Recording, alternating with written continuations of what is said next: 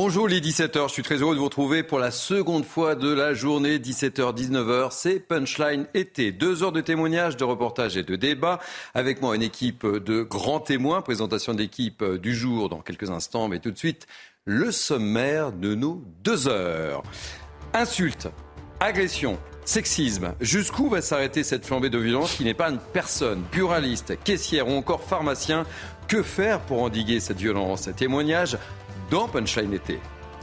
La délinquance à Paris, braquage dans une bijouterie, viol d'une touriste mexicaine au pied de la tour Eiffel. Rachida Dati monte au créneau et estime que rien n'a été fait pour enrayer ce fléau. On va poursuivre le débat dans Punchline été.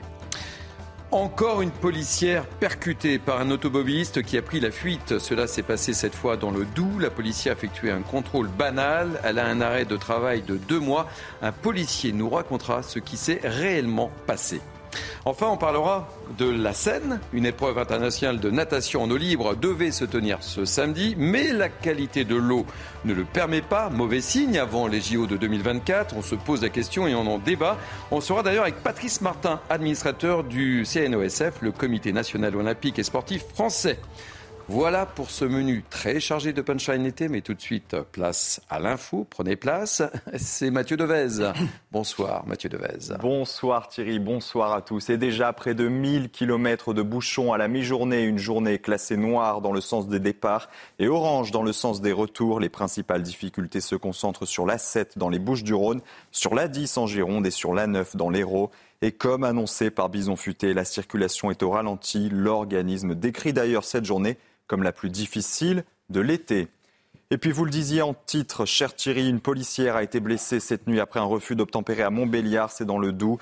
Les faits se sont déroulés alors que des policiers effectuent un contrôle de routine sur un autre véhicule. La policière, âgée de 31 ans, a été violemment percutée par un automobiliste et projetée sur 4 mètres. Dans un tweet, Gérald Darmanin annonce que ces jours ne sont pas en danger. Le ministre de l'Intérieur ajoute que tout est fait pour retrouver le responsable, je cite, de cet acte ignoble. Enfin, en Espagne, un incendie à la frontière avec la France progresse et inquiète. Cette nuit, il a entraîné l'évacuation de plus de 130 personnes. 2500 hectares sont menacés. Le feu s'étend rapidement en raison de vents violents qui empêchent les avions bombardiers d'eau de participer aux opérations. On se retrouve dans une heure peut-être? Oui, dans une heure à 18h, tout pile. Eh bien, on sera au rendez-vous, mon cher Mathieu Devez. Merci, à tout à l'heure. Allez, Madame Punchline était, c'est parti. Nous sommes ensemble durant deux heures avec moi pour commenter cette actualité ô combien riche en ce début du mois d'août. Amine Elbaï, juriste, soyez le bienvenu. Bonjour. Ravi de vous retrouver. Ravi d'accueillir également Georges Parastatis. J'étais sûr que j'allais écorcher votre nom. J'en étais persuadé. J'avais fait le pari avec Sabrina, euh, qui m'assiste durant cette émission. Avocat pénaliste, soyez le bienvenu. Et William Tay, politologue. Bonjour. Je suis ravi de vous accueillir également. On va commencer euh, notre émission, je le disais, par évoquer la flambée de violence qui une personne, mais vraiment personne, et surtout aucun secteur d'activité. Buralistes, caissières, médecins, pompiers et pharmaciens, tous les commerçants sont en première ligne. Dans quelques instants, on sera avec Philippe Bessé, pharmacien et, et, président de la Fédération des syndicats pharmaceutiques de France. Mais tout d'abord, regardez ce reportage de Laura Lestrade et de Maxime Lavandier. On ouvre le débat juste après. Œil au beurre noir, visage encore marqué, Driss Afan n'est pas passé loin du drame.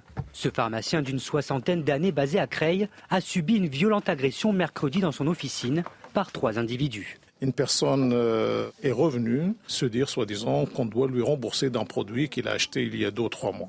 Donc on a vérifié, il n'y avait rien à rembourser. Je l'ai accompagné gentiment jusqu'à devant la porte. Il s'est retourné vers moi, il m'a pris par le col. Et voilà, premier coup de poing, deuxième coup de poing.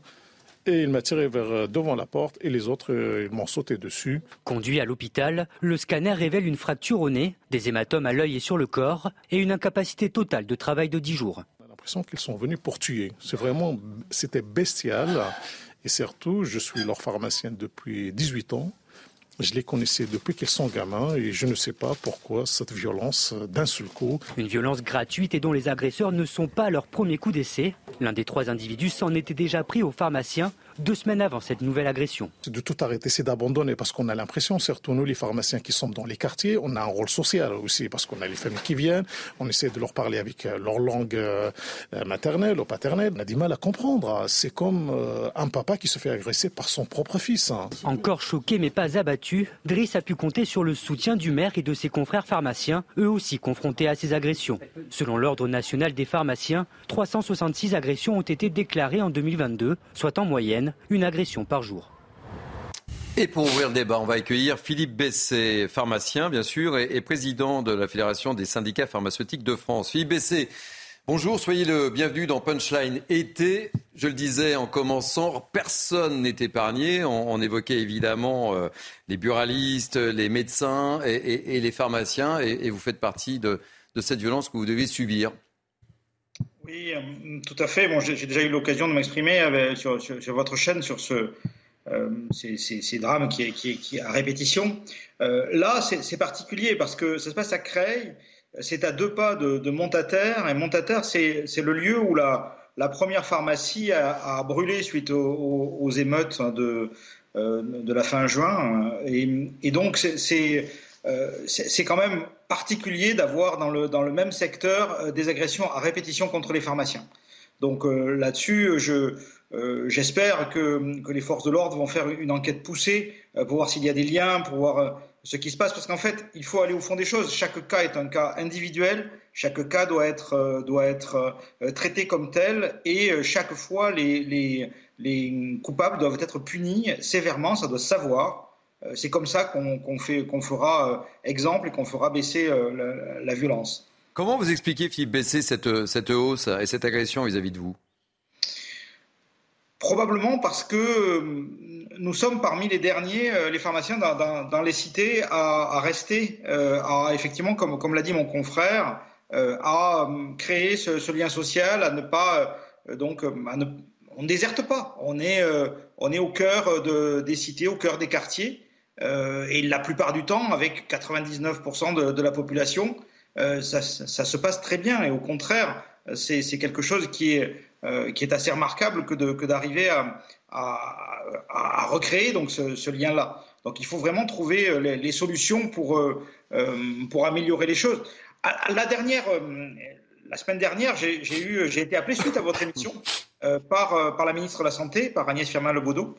nous avons eu un long échange et je sais que le ministère de la Santé travaille à un plan de sécurisation des professionnels de santé qui doit présenter en tout début septembre, à la rentrée. Moi, j'attends ça. Euh, j'attends, euh, et mes confrères attendent euh, d'avoir des, solutions assez, concrètes. On parle de, boutons d'alerte spécialisés vers, des forces de l'ordre. On parle de, mise en place effectivement de caméras pour dissuader les, les agresseurs. On, parle également de formation des, des professionnels à, la réponse à ce genre de, euh, choses. Probablement, euh, euh, probablement tout ça va, aider, je l'espère en tout cas. On ouvre le débat avec, avec nos grands témoins. Je vous garde avec nous, évidemment. Georges Parsatis, vous êtes avocat pénaliste. Comment jugez-vous cette, cette évolution, cette hausse quand même 366 hein? agressions de pharmaciens l'an dernier, plus 17%. Ce que le reportage ne dit pas, c'est la raison de cette agression de ce pharmacien-là. J'aurais bien souhaité savoir ce que l'agresseur, ce que l'agresseur. Vous qu'en fait, euh, ce pharmacien euh, connaît en plus euh, l'agresseur. Il les a vus Alors pourquoi il a agressé Qu'est-ce qu'il lui a pris dans la pharmacie? C'est ça qui m'intéresse pour essayer de trouver des solutions.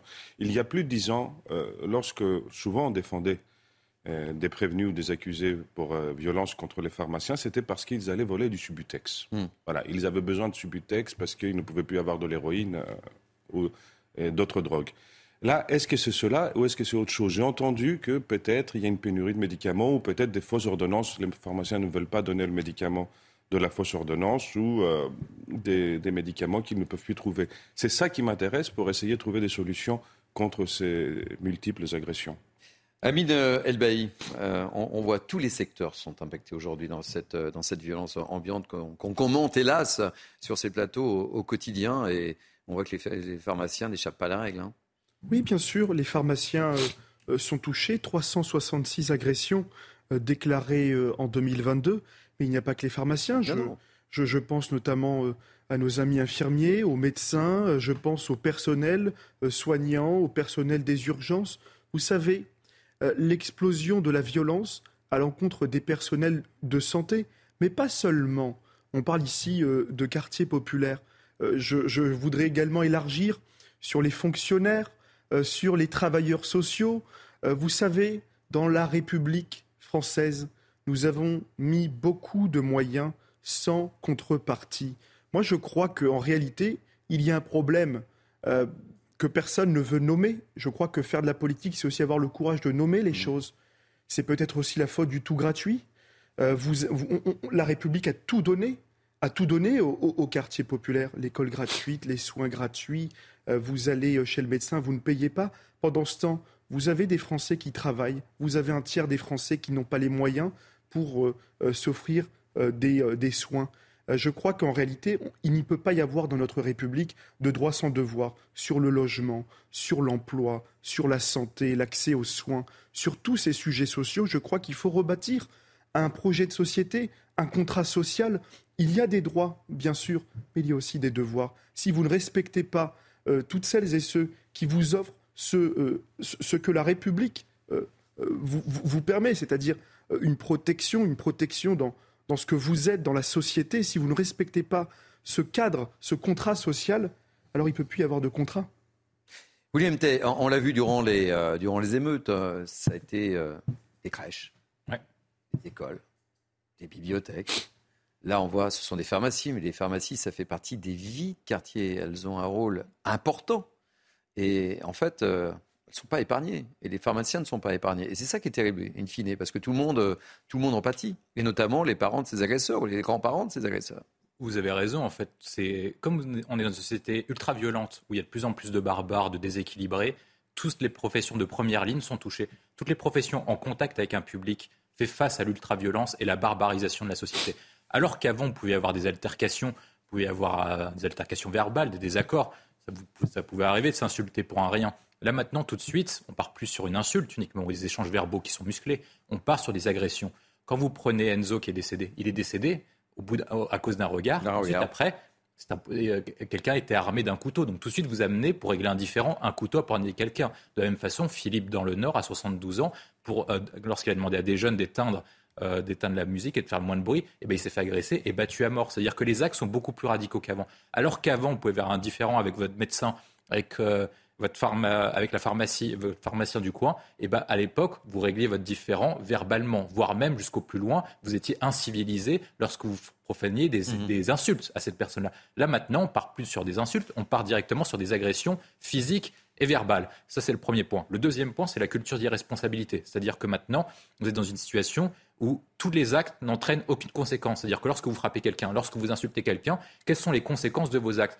Les personnes qui, vont qui, ont agressé le médecin, euh, le, pharmacien, en question, pharmacien en question, quelles conséquences ils vont avoir? Mm. Est-ce qu'ils vont être emprisonnés? Est-ce qu'ils vont être conduits à des travaux d'intérêt généraux? Est-ce qu'ils auront des sanctions? Est-ce qu'ils auront uniquement des rappels à la loi? Ou est-ce que le juge parce qu'il y a trop de population carcérale, parce qu'il n'y a pas assez de moyens pour régler les problèmes de justice en France, va pas être obligé de relâcher ces personnes et malheureusement ces personnes vont être conduites en liberté. C'est-à-dire que la tolérance à la violence, à l'agression physique, à l'agression verbale a été augmentée. Là à l'époque on n'acceptait pas les agressions verbales, là maintenant on les accepte. Les agressions physiques sont acceptées et petit à petit vous créez un décalage sur ce qui est bien et ce qui est mal. Philippe Bessé, euh, vous nous avez dit que vous avez eu un, contact avec la ministre. Est-ce que vous avez le sentiment que votre message est passé? Et qu'est-ce qu'on fait? Qu'est-ce que vous avez demandé très concrètement? Très concrètement, j'attends des, mesures euh, sur, je vous l'ai dit, hein, la formation des professionnels à ces nouvelles formes d'agressivité et de violence, euh, des mesures de priorisation sur les services de, santé, euh, sur effectivement, c'est pas que les pharmacies évidemment, hein, c'est tous les professionnels de santé de ville, sur une priorisation pour appeler les forces de l'ordre. J'attends également euh, peut-être des, moyens sur euh, euh, la vidéosurveillance, sur des choses qui permettent, comme il a été dit, de, faire au cas par cas, d'aller chercher les coupables et de les punir. Enfin, il faut qu'on arrive à, faire en sorte que les gens qui ne se comportent pas bien, qui se comportent, qui sont des délinquants, soit puni et que ça se sache. C'est une des, c'est une, une, un, une des choses qui ramènera la paix. Sinon, moi, j'apporte tout mon soutien à, mon confrère de Creil. Je lui dis de tenir bon. vous avez remarqué que malgré, malgré ces journées d'incapacité de travail, il était quand même dans sa pharmacie. Euh, parce qu'il a envie d'être présent, parce qu'il a envie d'être aux côtés de, des 95%, 99% de la population qui, euh, qui, lui, qui lui témoigne son, soutien. Donc on reste. Philippe Essé, dans le témoignage de votre collègue que l'on voit dans le reportage, c'est que.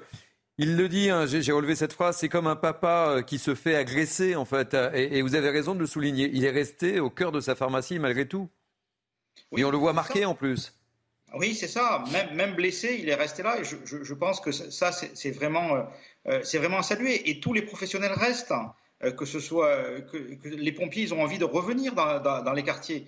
Donc, euh, il ne faut pas se laisser faire par, par des, gens qui sont des sauvageons, qui sont qu'il faut arriver à arrêter pour faire cesser cette violence et permettre aux gens qui sont dans les quartiers de reprendre une vie normale. Et donc, moi, je, le dis, hein, dans, ce, dans, ces quartiers spécifiquement, dans, ce, dans, cette, dans cette, zone de l'Oise, ça fait deux fois euh, que des pharmacies sont prises pour cible l'une à côté de l'autre.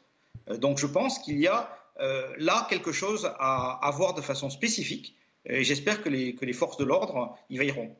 Est-ce que vous avez le sentiment, et ce sera ma dernière question, que votre ministre a entendu votre message ou vos messages au pluriel? Clairement, clairement. Elle, m'a téléphoné directement sans, sans comment dire, sans, euh, euh, passer par, une demande particulière. Euh, donc c'était c'est quelque chose moi que j'ai apprécié et je sais qu'elle a personnellement appelé je reviens sur ces émeutes vous avez eu 35 pharmacies agressées elle a personnellement appelé l'ensemble des confrères pour leur témoigner le, soutien donc on a besoin également de ça pour, pour croire hein, et pour continuer à faire notre, euh, métier. Euh, et, j'espère donc, je vous dis, en septembre, vous revoir pour vous exposer euh, le plan du gouvernement sur, les violences. J'espère qu'il sera à la hauteur. Eh bien, écoutez, le rendez-vous est pris. On, prend le rendez-vous ensemble, si vous le voulez bien, Philippe Bessé. Merci d'avoir accepté de, témoigner. Et je rappelle que vous êtes non seulement pharmacien, mais, mais, président de la Fédération des syndicats pharmaceutiques de France. Merci pour votre disponibilité. Vous vouliez rajouter quelque chose, Amine? Je, persiste dans l'idée que dans les territoires populaires, on a offert à des habitants, euh, et souvent à une même classe sociale, le tout gratuit. Le logement social gratuit, l'école gratuite, les soins gratuits, les médicaments gratuits.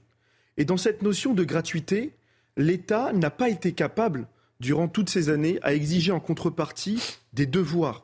Euh, et je crois qu'il faut vraiment revoir en extrême urgence la relation entre les citoyens, entre les administrés et l'État, euh, parce qu'à ce rythme-là, à ce rythme-là, euh, c'est euh, tout simplement l'ensauvagement qui va reprendre le dessus. Je crois que si on veut retrouver le calme, la sérénité, la paix, il ne faut pas acheter la paix sociale, au contraire, exiger des mesures. Parce que moi, je pense aux habitants des campagnes, là-bas où les, les, cafetiers mmh. sont au cœur, au cœur de la relation sociale. Ils sont présents pour assurer la cohésion, la cohésion entre les habitants. C'est peut-être même eux qui permettent aussi de garder, de garder ce dernier fil tendu entre Paris et les campagnes.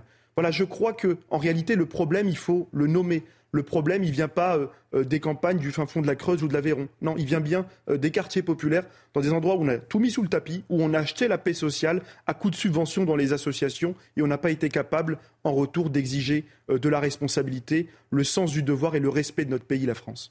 Allez, on va continuer à parler de, cette violence ambiante. Hélas, euh, pour évoquer ce rassemblement hier soir à Bayonne. On va partir à Bayonne. Rassemblement, vous le savez, en hommage à cet homme de 46 ans décédé euh, après 9 jours de coma. Il avait été passé à tabac par trois individus. Tout ça, pourquoi? Parce que trois jeunes à qui il avait tout simplement demandé d'éviter d'uriner devant sa porte. Euh, ça n'a pas plu. Les agresseurs ont pris la fuite. Il y avait hier soir beaucoup, beaucoup d'émotions à Bayonne et on le comprend aisément. Regardez ce reportage d'Antoine Estève et on en parle juste après. Une foule silencieuse et une colère froide. Les habitants se recueillent sur la place de la Liberté. Ici, tous viennent soutenir les victimes des agressions pendant les fêtes de Bayonne et rejettent toute forme de violence. Quand euh, il y a une agression ou une mort de ce genre, euh, c'est assez violent quand même, non? C'est juste inconcevable pour moi. C'est d'une inhumanité incroyable. Je ne sais pas où va le monde. Patrice, l'homme de 46 ans, mort après 9 jours de coma, a été agressé au pied de son immeuble par trois individus à qui il reprochait d'uriner sur le mur. Il a été roué de coups pendant de longues minutes. C'est absolument dramatique, d'autant que les trois personnes devant chez ce monsieur étaient en train d'uriner. Euh, donc c'est un acte vraiment euh, odieux et il faut qu'il soit puni. La violence grimpe partout. Maintenant, les gens sont foutus d'échanger de, sans être dans la violence. Et puis, voilà, l'intolérance semble être au pouvoir, oui, absolument. Une enquête difficile commence. Il y avait des centaines de milliers de personnes dans la rue au moment des faits. Nous recherchons trois individus de type méditerranéen susceptibles d'appartenir à la communauté des Français itinérants. Ils étaient torse nu, mesurés 1m80-85, 25 ans, corpulence musclée athlétique, châtain brun avec les cheveux coupés en dégradé sur le côté et nuque, short blanc ou rouge. Plusieurs caméras auraient filmé la scène et d'après nos informations, malgré la pénombre, l'analyse des images aurait déjà donné des résultats positifs dans l'enquête. William T, c'est terrible, c'est fête de Bayonne, euh, c'est le symbole de, la fête, de l'unité, on y va en famille, c'est une tradition, c'est comme la feria d'Arles ou la feria de Nîmes. Et on en arrive à un tel fait divers, alors qu'un portrait euh, robot a été euh, diffusé pour tenter de, retrouver les agresseurs. Et ce matin, au cours de Mini News, l'un de nos invités disait, oui, c'est difficile parce qu'évidemment, tout le monde est habillé en blanc, en rouge, avec le... mais c'est avant tout la fête et malgré tout, c'est produit ce drame. Et on voit l'appel à témoins qui a été, qui a été lancé par la police nationale des, Pyrénées-Atlantiques. Effectivement, on pense à la famille de, la victime, je crois qu'il s'appelait Patrice. Et malheureusement, je crois que la fête de Bayonne euh, réunissait chaque année plus d'un million de personnes. Un million trois cette année. Hein. Un million trois cette année et un million deux ou un million quatre l'année précédente. Mais plus d'un million de personnes à chaque fois. Un million deux en 2022. Et à chaque, chaque reprise, on voyait qu'il y avait très peu de ce qu'on appelle des faits divers, très peu mm. d'incidents, etc. Mais maintenant, malheureusement. Euh, euh, en 2022, il y, a eu, euh, il y avait eu deux hommes hein, de 25 et 19 ans qui avaient été mis en examen pour le viol d'une femme de, 27 ans. Hein. Voilà. Bah, pensez, pensez à elle. Ce qu'on voit, ce qu'on voit petit à petit, c'est que l'art de vie à la française est menacé par l'explosion de la délinquance et de la criminalité, malheureusement. C'est-à-dire que les choses qui devenaient anodines deviennent petit à petit, des faits divers deviennent petit à petit des faits de société. Malheureusement, on parle de Patrice qui est désormais décédé à Bayonne pour avoir demandé à des gens d'arrêter d'uriner. On a demandé, euh, euh, il s'est passé exactement la même chose avec Philippe qui est décédé dans le mmh. Nord à 72 ans, roué de coups par, des, par trois jeunes mineurs. Enzo est décédé de la même manière. Donc petit à petit, est-ce qu'on parle de faits divers ou est-ce qu'on parle de faits de société à partir du moment où l'art de vie à la française est menacé par l'explosion de la délinquance et la criminalité. Le sujet qui est posé dans tous ces endroits, c'est que maintenant, l'ultraviolence gagne tous les territoires de la République. Amine en avait parlé tout à l'heure. Avant, l'ultraviolence se concentrait sur quelques territoires. On parlait notamment du 9-3 pour ne pas le caricaturer, mais de certains quartiers spécifiques autour des grandes métropoles. Désormais, tous les territoires sont touchés. Et la question qui est posée par les, au pouvoir public, c'est quand est-ce que ça va se terminer? Est-ce qu'on va décider de se prendre des mesures pour pouvoir arrêter l'ultraviolence et l'explosion de la délinquance? Le sujet qui est posé, moi je pense que ce n'est pas une affaire d'immigration, c'est une affaire de société. C'est-à-dire comment on fait pour faire en sorte que notre tolérance à l'agression verbale, à l'agression physique, aux incivilités, soit au plus bas possible. Mais c'est l'éducation, ça, on le, on le dit à chaque fois. Pas, que, mais, beaucoup aussi. Pas, hein. que, pas que, parce qu'on va prendre un exemple. C'est l'exemple, je vais prendre deux exemples précis. L'exemple de New York et l'exemple de Singapour à New York et à Singapour, avant même d'avoir un renouvellement de génération, vous avez eu un arrêt euh, de, la délinquance et de la criminalité. Qu'est-ce qui s'est passé? Qu'est-ce qu'a décidé de faire Giuliani? Il a décidé de reprendre en main le territoire de New York et faire en sorte que les quartiers dits difficiles du Bronx et de Harlem redeviennent des havres de paix. Qu'est-ce qui s'est passé à Singapour? On n'a pas attendu 30 à 40 ans. Si c'était uniquement la question d'éducation, on devrait attendre un renouvellement des générations pour faire en sorte que les nouvelles personnes éduquées arriveraient à se comporter normalement. C'est-à-dire qu'en prenant des mesures fortes, en, mettant en place ce qu'on appelle la tolérance zéro, à partir du moment où vous dites que chaque incivilité n'est pas tolérée, n'est pas acceptée sur ce territoire, eh ben on fait en sorte que les comportements deviennent normaux et on arrive à se comporter davantage en société. Amine, très rapidement, et Georges, très rapidement, avant de partir en pause publicitaire. Oui, bien sûr, il règne en France un climat d'agressivité et un odieux euh, contexte d'hyperviolence euh, banalisé. bien sûr, on en parlait, Patrice, 46 ans, décédé neuf jours après des suites de ses blessures, mort, tué pour avoir demandé à des individus de cesser d'uriner au droit de sa porte.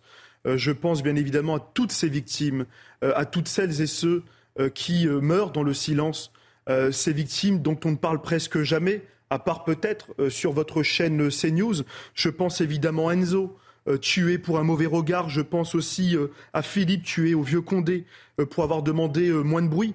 Moi, je refuse de vivre dans cette société repliée sur elle-même dans une société de, de barbares malfaisants euh, qui violent les femmes, qui tabassent les pères de famille et qui poignardent nos enfants. Moi, je crois en réalité euh, qu'il faut avoir euh, le courage de nommer. C'est peut-être un point, cher William, un point complémentaire, mais moi, je crois qu'il y a un lien entre explosion de la violence et montée de l'immigration avec 120 000 OQTF.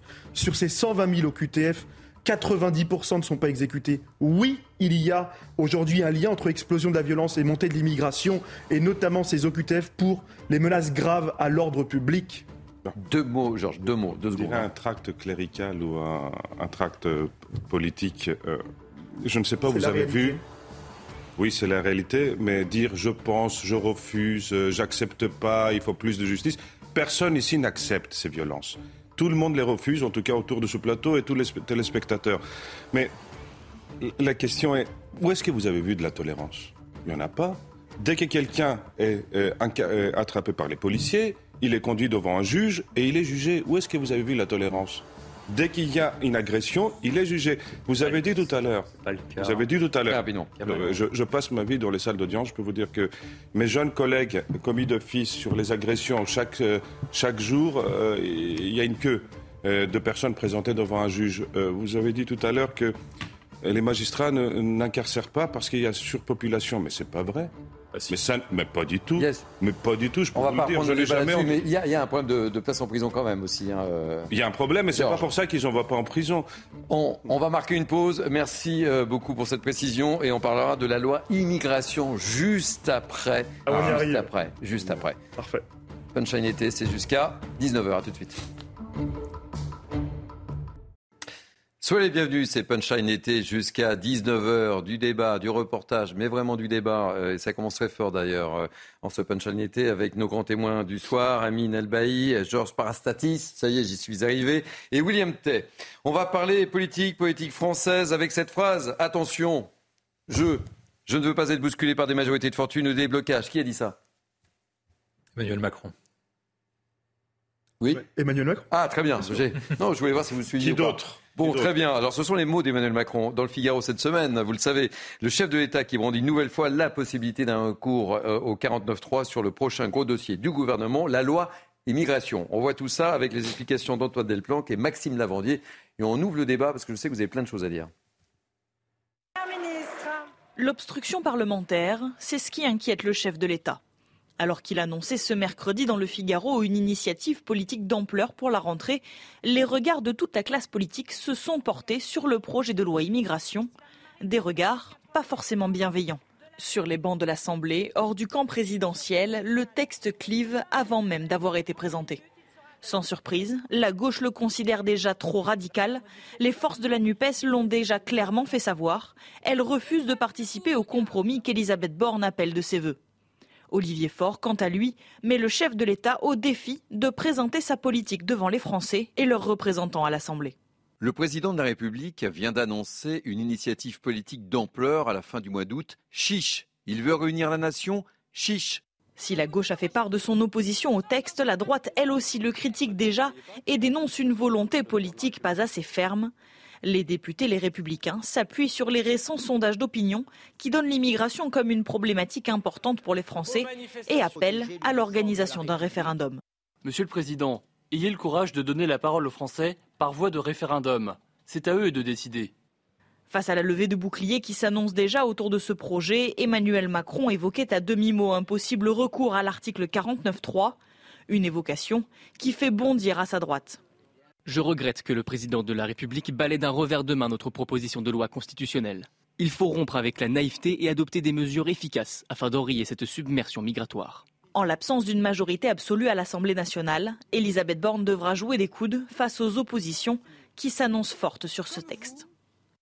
Un chiffre, William T. 49-3, 49-3 et 49-3. 49-3. Ça va être euh, compliqué. On voit le, le tweet d'Eric Ciotti du côté des LR, ça va pas être simple. Hein. Ça va pas être simple et, Emmanuel Macron et son gouvernement se sont mis dans l'impasse. Pourquoi ils se sont mis dans l'impasse? Parce qu'à l'entendre Emmanuel Macron, on croirait, on croirait dire qu'en fait son texte est bon Et en fait, ce sont les obstructions parlementaires, le Parlement, qui n'a pas compris. Mais en l'occurrence, Emmanuel Macron, il ne gouverne pas contre le Parlement, il gouverne avec le 49-3 contre les Français. Parce que 70% des Français veulent qu'on limite les flux, les flux, migratoires. On peut être pour ou contre, dire que c'est pas bien, mais 70% des Français veulent qu'on limite les flux migratoires. sondage CSA pour CNews d'ailleurs. Hein. Sondage CSA pour CNews. Donc en l'occurrence, Emmanuel Macron, si par qu'elle utilise la voie du référendum, ce sera très clair. Il y aura 65 à 75% des Français qui diront nous voulons limiter les flux migratoires. Donc quand Emmanuel Macron dit qu'il veut travailler avec des, des oppositions responsables, c'est pas ça la vérité. La vérité, c'est qu'en fait, il veut travailler avec sa propre majorité. Il pense que son texte est bon. Or, son texte est en complet décalage avec l'envie des Français qui veulent davantage de fermeté, d'ordre et de contrôle des flux migratoires. Ils veulent reprendre le contrôle des flux migratoires. Ils veulent davantage qu'on choisisse l'immigration, qu'on la subisse. Et Emmanuel Macron n'en veut pas. Et c'est pour ça que vraisemblablement son texte sera renversé. Et s'il utilise le 49.3, son gouvernement aussi. On verra. On prend les paris. Euh, Amine Elbaï.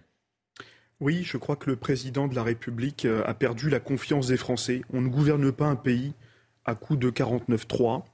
Euh, 49.3, c'est le chiffre que vous avez évoqué tout à l'heure. J'en ai un autre. 120 000 c'est le nombre d'OQTF qui sont euh, euh, ordonnés chaque année par euh, les préfets. Et sur ces 120 000 OQTF, 90% ne sont pas exécutés parce que notre pays, la France, n'est pas capable d'asseoir sa force devant les autres pays par la voie diplomatique pour obtenir ce fameux sésame, le laisser-passer consulaire. Donc aujourd'hui, nous émettons 120 000 OQTF, obligation de quitter le territoire français, mais comme nous n'avons pas le laissez-passer consulaire auprès des autres pays, eh bien, nous ne pouvons pas, euh, nous ne pouvons pas expulser. Je crois qu'il faudrait même aller peut-être un peu plus loin sur ce texte. Ne plus accorder aucun visa aux pays qui refusent de reprendre leurs clandestins. Et oh. il faudrait même peut-être aller encore plus loin. Je crois que c'est extrêmement important. C'est peut-être affirmer aujourd'hui la supériorité du droit interne sur le droit de l'Union. Nous sommes pris en otage par l'Union européenne. Nous sommes pris en otage également, pas seulement par l'Union européenne, mais par l'article 8 de la Convention européenne des droits de l'homme, qui est devenu un article fourre-tout, euh, qui permet aujourd'hui le regroupement familial. Euh, nous n'avons plus besoin aujourd'hui de cette immigration. Nous avions à l'époque besoin de cette immigration pour le travail. Euh, aujourd'hui, nous avons un autre problème, et nous l'avons vu à l'occasion des émeutes. C'est comment intégrer toutes ces euh, familles d'immigrés qui aujourd'hui ne se sentent pas français. Si vous continuez encore d'accueillir autant de pauvreté, la vraie difficulté, c'est que non seulement on ne va pas être capable d'intégrer, mais en plus de ça, nous allons disséminer la pauvreté dans un certain nombre de territoires. Je ne suis pas certain que les habitants des campagnes soient d'accord pour accueillir plus de pauvreté, plus de migrants et plus d'immigration incontrôlée. Le débat s'instaure et, quand je vois la tête de Jos Paratastis suite à vos propos... C'est accompagné, les paroles sont accompagnées avec le geste. Nous n'en avons plus besoin aujourd'hui de cette immigration. À l'époque, nous en avions besoin, mais ce n'est pas du bétail, ces gens-là. Ce n'est pas parce qu'on en avait besoin à un certain moment qu'on n'en a plus besoin qu'on peut légiférer sur eux comme on veut. Je peux vous répondre? Laissez, laissez euh, Georges exprimer euh, Amine. C'est pas un Laissez-le de développer son idée. L'immigration, ce n'est pas un problème juridique actuellement. C'est un problème diplomatique, en tout cas concernant les OQTF. Vous pouvez légiférer, faire ce que vous voulez. Moi, j'ai lu la proposition de loi, elle n'apporte rien. Hmm. n'apporte rien. Si on n'a pas le laisser-passer pour expulser ces gens que vous dites indésirables, dont la plupart euh, le sont d'ailleurs. Mais si on n'a pas ce laisser-passer, c'est parce que leurs États, leur gouvernement ne donnent pas le laisser-passer. C'est un problème diplomatique. Pourquoi la France en arrive là? Parce qu'elle a des mauvaises relations avec ces États. Pourquoi les Bulgares, les Grecs, les Italiens, les Russes euh, obtiennent ces laissés-passer Les Allemands aussi. Oui, pourquoi ils obtiennent ces laissés-passer, pas nous? Parce qu'ils ont des meilleurs textes sur l'immigration Certainement pas. Parce qu'ils ont une meilleure diplomatie. Et, sur le dossier, c'est Giorgia Meloni hein, qui a pris le lead, hein, qui a fait, oui, qui a fait mais c'est parce qu'ils ont une meilleure et, et la France a pratiqué la politique de chaise vide hein, sur le débat. Ah bah, la, France, n'était pas présente. L'Espagne n'était pas présente. Elle dénigre tous les pays. Voilà, elle dénigre tous les pays africains actuellement. Vous êtes des adolescents, j'ai entendu hier. Vous êtes, vous savez pas faire, vous savez pas ceci. Et eh ben, au bout d'un moment, on, ces pays-là nous disent, ben, on veut pas parler avec vous, donc pas de laisser passer. C'est pas un problème. C'est pas. Amine. Euh, c'est pas avec des lois qu'on va régler ça, c'est avec des meilleures diplomaties. Alors, il n'y a pas seulement la diplomatie. Moi, je crois qu'il y a un article assez fondamental dans notre Constitution qui a été utilisé par le général de Gaulle. Vous savez, être gaulliste, c'est aussi partager une certaine conception de l'exercice du pouvoir. Mmh. Moi, je crois à l'article 11 de la Constitution du 4 octobre 1958, euh, voulu par le général de Gaulle. Euh, le référendum, aujourd'hui, c'est la voix du peuple. Je crois à la souveraineté populaire. Je crois que notre pays et je crois que le peuple français a aussi le droit de dire son mot. Euh, je crois très sincèrement qu'il ne faut pas, euh, sur ce sujet, se voiler la face. Vous savez, euh, moi, je n'ai pas de problème à parler d'immigration. Je suis un enfant d'immigré. Et l'immigration d'hier, qui a accueilli mes parents et mes grands-parents, qui étaient mmh. immigrés, c'est une immigration du travail. Dans les mines de Carvin, dans les mines de charbon, dans le bassin minier à Lens, dans les industries textiles à Roubaix. Ils se sont assimilés grâce au travail, à la culture, avec les Italiens, les Marocains, les Portugais. Et, on était fiers de faire nation. Mais aujourd'hui, je suis désolé, mais euh, la question c'est comment retrouver ce lien amoureux avec le pays? On accueille sans contrepartie. On ne peut plus accueillir. On voit bien aujourd'hui l'explosion entre hausse de l'immigration incontrôlée, qui n'est pas comparable à l'immigration d'hier, et l'explosion de la violence aujourd'hui. Il faut revoir de fond en comble. Je ne dis pas qu'il faut accueillir zéro. On a besoin d'ingénieurs, on a besoin ah. d'artistes, on a besoin de talents. Je dis qu'il faut une immigration choisie. Et pas une immigration. J'entends vos propos. J'entends vos propos. Euh, la, thématique de, euh, de notre émission aujourd'hui, c'était pas de, de l'immigration, c'était surtout comment Emmanuel Macron, et je souhaite recentrer le débat, allait-il faire justement, lorsqu'il dit je ne veux pas être bousculé par des majorités de fortune ou des blocages. On ne va pas refaire le débat sur l'immigration, mais c'est sur la stratégie de Macron. c'est là-dessus que j'aimerais vous entendre. J'ai peut-être hein une réponse. Euh, je, pense que le gouvernement est assez vicieux pour faire un référendum. Pourquoi? Pour se refaire une virginité démocratique. Il n'a pas été capable, il n'a pas voulu faire des référendums sur les lois qui touchent l'économie, sur les retraites, parce qu'il obéit à, à l'économie, il obéit à la finance. Mais pour ce qui ne l'intéresse pas beaucoup, à savoir immigration, je vais faire plaisir aux Français. Ah, là, je vais faire référendum. Vous voyez, je suis hmm. démocrate, je suis démocratique, je fais marcher les institutions, je suis beautiful, voilà. William Teb. Le point, c'est que si vous prenez la procédure parlementaire et les alliés qu'il a, les débats, ça va pas être très constructif. Ça, risque d'être compliqué. Il n'y a, pas de sortie possible. Il n'y a pas de sortie possible parce qu'il ne peut pas faire une alliance avec la NUPES impossible. De toute façon, toute la NUPES le déteste dessus. Il ne peut pas faire d'alliance avec le RN parce qu'il a exclu automatiquement de faire une alliance avec le Rassemblement national. Donc il ne reste plus qu'un accord avec les Républicains. Et là, les Républicains, ça a l'air mal parti. Il dit, il dit dans son entretien au Figaro que, un, il ne reprend pas les propositions des Républicains. Et deux, il garde sa proposition de régulariser les travailleurs clandestins. Donc ce sont des lignes rouges pour Ciotti et pour euh, son parti. La question essentielle, c'est à partir de là, comment il fait pour pouvoir passer? Il n'y a pas de solution possible. Parce que si les républicains dépose une motion de censure avec un 49-3, son gouvernement est renversé. Et il le sait très bien.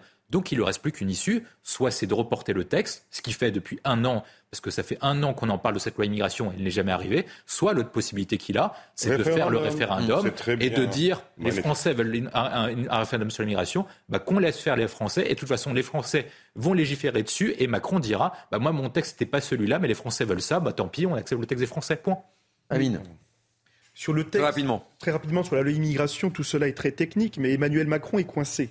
Euh, les républicains font bloc euh, pour ne pas euh, faire voter notamment le fameux titre de séjour métier en tension. mais vous savez que la contrepartie des négociations derrière cuisine, c'est de demander au ministre, en vertu de son pouvoir réglementaire, de pouvoir les régulariser par voie réglementaire. je m'explique. Euh, vous aviez notamment il y a quelques années euh, Manuel Valls, qui était le euh, ministre de l'Intérieur, qui avait pris cette fameuse circulaire Valls, qui imposait notamment de régulariser tous ceux qui étaient arrivés illégalement sur le territoire et qui s'y étaient maintenus pendant cinq ans, de les régulariser. Aujourd'hui, la négociation que les partis de gouvernement demandent, demandent à Emmanuel Macron, c'est de régulariser les métiers en tension par voie réglementaire et de ne pas le passer par la voie législative. Dans un cas comme dans l'autre, je crois qu'ils n'ont rien compris. Euh, en réalité, il y a une majorité de blocage. Je crois que soit une motion de, censure est votée, euh, et dans ce cas-là, le gouvernement tombe, soit on renvoie les Français devant les urnes par la voie du référendum. Pour un texte qui ne sert à rien. Je l'ai lu, il ne sert juridiquement à rien, il n'apporte rien de plus. Qu'est-ce qu'on va dire? Si on n'a pas le laissé passer, par mm. exemple, pour une personne, qu'est-ce qu'on va légiférer? On, le met en prison? On l'exécute? On fait quoi? On n'a pas le, le laisser passer, on n'a pas le laisser passer. Sur la question que vous posez, moi je pense que le texte sera reporté, il ne le, présentera pas. Le texte sera reporté. Il ne sera jamais présenté. ça fait un an qu'il est reporté le texte. Oui, il ne cesse d'être reporté. On va terminer cette première heure avec un sujet plus léger, mais ô combien important. Euh, je vais vous amener à, Bas-sur-Mer, en, Loire-Atlantique. Vous savez où c'est Bas-sur-Mer? C'est pas très loin de, Nantes, pas très loin de, pas très loin de la Baule, pas très loin des marais salants de, de Guérande. Pourquoi Bas-sur-Mer? Parce que la ville a lancé une campagne de communication très réussie pour mettre en lumière le métier de maître nageur. Et c'est un problème très important parce qu'on manque de maîtres nageurs sauveteurs. Et euh, l'affiche est inspirée par celle du film Barbie qui est sorti la semaine dernière au cinéma. Je ne sais pas si vous êtes allé voir le film ou pas. Non, pas, encore. personne d'autre sur le plateau. Et, regardez, on vous a mis euh, côte à côte les, deux affiches qui sont plutôt, euh, je trouve personnellement, euh, si je puis me permettre, bien, bien, bien réussies. Barbie, Bats, voilà. c'est la nécessité effectivement de, recruter. On va écouter tout d'abord Frédéric Sauton, qui est le directeur de communication de la ville de Bas-sur-Mer, et on sera juste après avec Patrick Auger, qui est maître nageur sauveteur justement à Bas-sur-Mer. Mais tout d'abord les explications de Frédéric Sauton, directeur de la communication de la ville de Bas-sur-Mer. Pour nous, euh, la sécurité des plages est un enjeu majeur, euh, notamment en période estivale. Euh, pour cela, on recrute, la commune recrute chaque année des nageurs sauveteurs et des nageuses sauveteuses de la SNSM. et donc, on essaye chaque année de trouver un angle pour communiquer au mieux sur leur métier et puis pour inciter aussi les usagers des plages, quels qu'ils soient, à aller les voir pour prendre conseil. Si on a des difficultés pour recruter des nageurs sauveteurs, on a surtout des difficultés pour recruter des nageuses sauveteuses. Donc c'est la raison pour laquelle on a imaginé cette euh, petite mise en scène pour euh, valoriser à la fois le, métier, mais aussi pour essayer de, porter euh, et d'accentuer la féminisation de ce métier.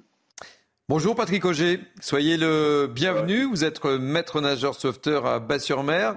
On est ravi de vous accueillir sur le plateau de, de Punchline été. Alors, cette communication, je la trouve moi personnellement très réussie. Je ne sais pas ce qu'en pensent nos invités, mais ils nous le diront dans quelques instants. Euh, mais c'est un sujet excessivement sérieux, Patrick Auger. On manque vraiment cruellement euh, de maîtres nageurs sauveteurs. Alors d'un point de vue général, euh, bonjour tout d'abord. D'un point de vue général, oui, en France, on manque de maîtres nageurs sauveteurs, mais je dirais c'est tout au long de l'année, hein, ce qui rejoint également les piscines. Néanmoins, à la SNSM, on n'en manque pas davantage que ça. Euh, nous avons des formations euh, tous les ans. Et euh, il n'y a pas forcément moins de nageurs sauveteurs, mais c'est vrai que quand la saison démarre, on perd certains nageurs sauveteurs qui s'engagent parfois pour un mois, voire moins, et qui donc, arrivé au mois d'août, il va falloir essayer de compléter les équipes parce qu'on a beaucoup d'étudiants, c'est un problème sociétal, et parfois, aujourd'hui on constate, ils souhaitent travailler un mois, voire un tout petit peu plus, et ensuite soit rentrer dans les révisions ou en fonction de l'école dans laquelle ils rentrent, ont besoin de temps pour eux, voire euh, des vacances. Euh, Patrick, comment avez-vous euh, jugé cette communication de la commune de, Bas-sur-Mer que nous on trouve plutôt, sympathique en soi? Bah, comme à l'habitude, le directeur de la communication, Frédéric Sauton, est très pertinent. Euh, et au-delà de ça, euh, le métier de journaliste que, vous effectuez euh, nous aide également, nous, parce qu'au travers de cette communication, il ne faut pas oublier qu'il y a un message de prévention qui est important pour bien montrer et expliquer aux gens qu'il faut absolument se renseigner avant d'accéder au plan d'eau, quel qu'il soit. quelle est la formation justement pour être maître nageur sauveteur Profiter de, l'antenne de, CNews pour nous dire les, si, des jeunes nous, regardent, nous écoutent, euh, quel est, la, le cursus à suivre, euh, Patrick Auger? Alors le cursus, euh, alors déjà quelques chiffres, c'est environ 400 nouveaux nageurs sauveteurs qui sont formés chaque année en France. On a à la CNSM 33 centres de formation, on a 850 formateurs bénévoles, c'est environ 8 mois de formation pour 300 heures de formation. Et donc, euh, eh ben, il suffit d'aller hein, sur notre site aussi, euh, le, le www.snsm.org. Et donc, à partir de là, tous les renseignements y sont. Euh, concrètement, il faut six diplômes. on va déjà aborder tout ce qui est premier secours en équipe, niveau 1, niveau 2. Euh, on a le permis côtier également, puisque des plages sont équipées d'embarcations, il faut savoir naviguer euh, dans les règles. Euh, le certificat restreint de radiotéléphoniste, puisqu'on est sur les ondes de la Marine nationale, des crosses, donc pour travailler au quotidien. Également, ce qui est le, gros morceau, c'est le brevet national de sécurité et de sauvetage aquatique, dont le, BNSSA. Mais on a également donc le certificat SSA option littoral, donc pour tout ce qui est sécurité, euh, sauvetage aquatique en milieu naturel. Quel est l'état des lieux là sur bas sur mer? Il vous manque combien de, personnes? Et sur le, sur le littoral entre la Baule, le, le Croisic vous, avez des chiffres à nous communiquer? Alors, euh, les chiffres, comme je vous le disais, ils se sont lissés avec le temps, car on a un service affectation à la, SNSM et euh, donc euh, nos inspecteurs travaillent d'arrache-pied pour justement venir lisser les, affectations. Et donc, par le fait, j'ai de la chance, puisque moi, également sur mon secteur, je n'ai pas de, de, manque de personnel. J'ai justement un étudiant qui est rentré en école euh, enfin qui rentre en école au mois d'août et qui me prévient au mois de juillet qu'il ne sera plus disponible. Bon, ben, j'ai un service affectation et par le fait, ils ont pu combler cette absence. Euh, et c'est grâce aussi à la communication qui est effectuée. Donc j'ai pas de manque ici. Euh, sur le secteur, les quelques manques qu'il y a eu, comme au Croisic à côté, ont été comblés pour assurer la surveillance et la sécurité des personnes au mois d'août. Et comment vous expliquez ce, ce, manque néanmoins, même si vous avez un peu de chance dans votre, dans votre secteur, comment vous expliquez ce, c'est parce que c'est difficile, il n'y a, plus la vocation, euh, ça, ne fait plus rêver d'être. Euh, je, ne dirais pas ça et j'invite euh, nos jeunes à, nous rejoindre et à démarrer la formation le plus jeune possible, sachant qu'on peut la commencer et la lisser sur deux ans à partir de l'âge de 16 ans, mais les contrats font que vous serez employé en plage, en opérationnel qu'à l'âge révolu de 18 ans. Donc à partir de là, nous la communication est là et puis euh, euh, on fait face également. Et puis c'est souvent le, jeune, hein, au travers de campagnes de, communication, qui va venir vers nous. Euh, nos 33 centres accueillent lors d'une réunion d'information au mois de septembre dans tous les CFI de France, donc les centres de formation et d'intervention. tous les renseignements seront donnés et à partir de là, on peut démarrer la formation. Donc le manque à notre niveau, euh, encore une fois, pour des raisons, euh, je dirais, euh, d'organisation personnelle. mais après, sinon, sinon d'un point de vue global, on, a, on, a des jeunes qui viennent vers nous, qui souhaitent exercer ce métier. Et je les invite parce que c'est vraiment un, métier riche au quotidien et qui est là aussi pour préserver la population de tout risque lié à la baignade. Et, personne n'a oublié cette fameuse série où on voyait des, maîtres sauveteurs. Alerte à Malibu. Alerte à Malibu, je ne voulais pas la nommer, mais je vois que Georges Pinsat-Stis est un spécialiste. Euh, que pensez-vous un petit peu de cette campagne un peu originale, C'est pas, mon domaine. C'est pas mon domaine. Je, ne sais pas quoi dire. elle a le mérite d'être très originale. Je crois que c'est un pari réussi pour la commune de Bas-sur-Mer euh, de faire parler d'abord de leur commune. Euh, je crois que c'est aussi un, un beau canal de communication et surtout, c'est l'occasion aussi de mettre euh, en lumière une vraie difficulté pour les collectivités territoriales et en particulier les communes euh, de recruter. Donc moi je salue l'initiative euh, pleine d'audace. Ils ont fait preuve de créativité. Ils ont fait preuve d'invention. Là, ils ont fait preuve de créativité, c'est moi qu'on puisse dire. Hein. Et surtout, ce qui est extrêmement intéressant, c'est qu'ils ont aussi recentré la place de la femme dans les fonctions publiques. Alors je le dis, puisqu'aujourd'hui, vous avez beaucoup de communes qui sont épinglées pour ne pas recruter suffisamment de femmes, notamment dans les fonctions de direction. Je crois que c'est extrêmement intéressant. Euh, d'autre part, j'ajoute quand même que c'est aussi l'occasion de poser euh, sur la table le vrai débat.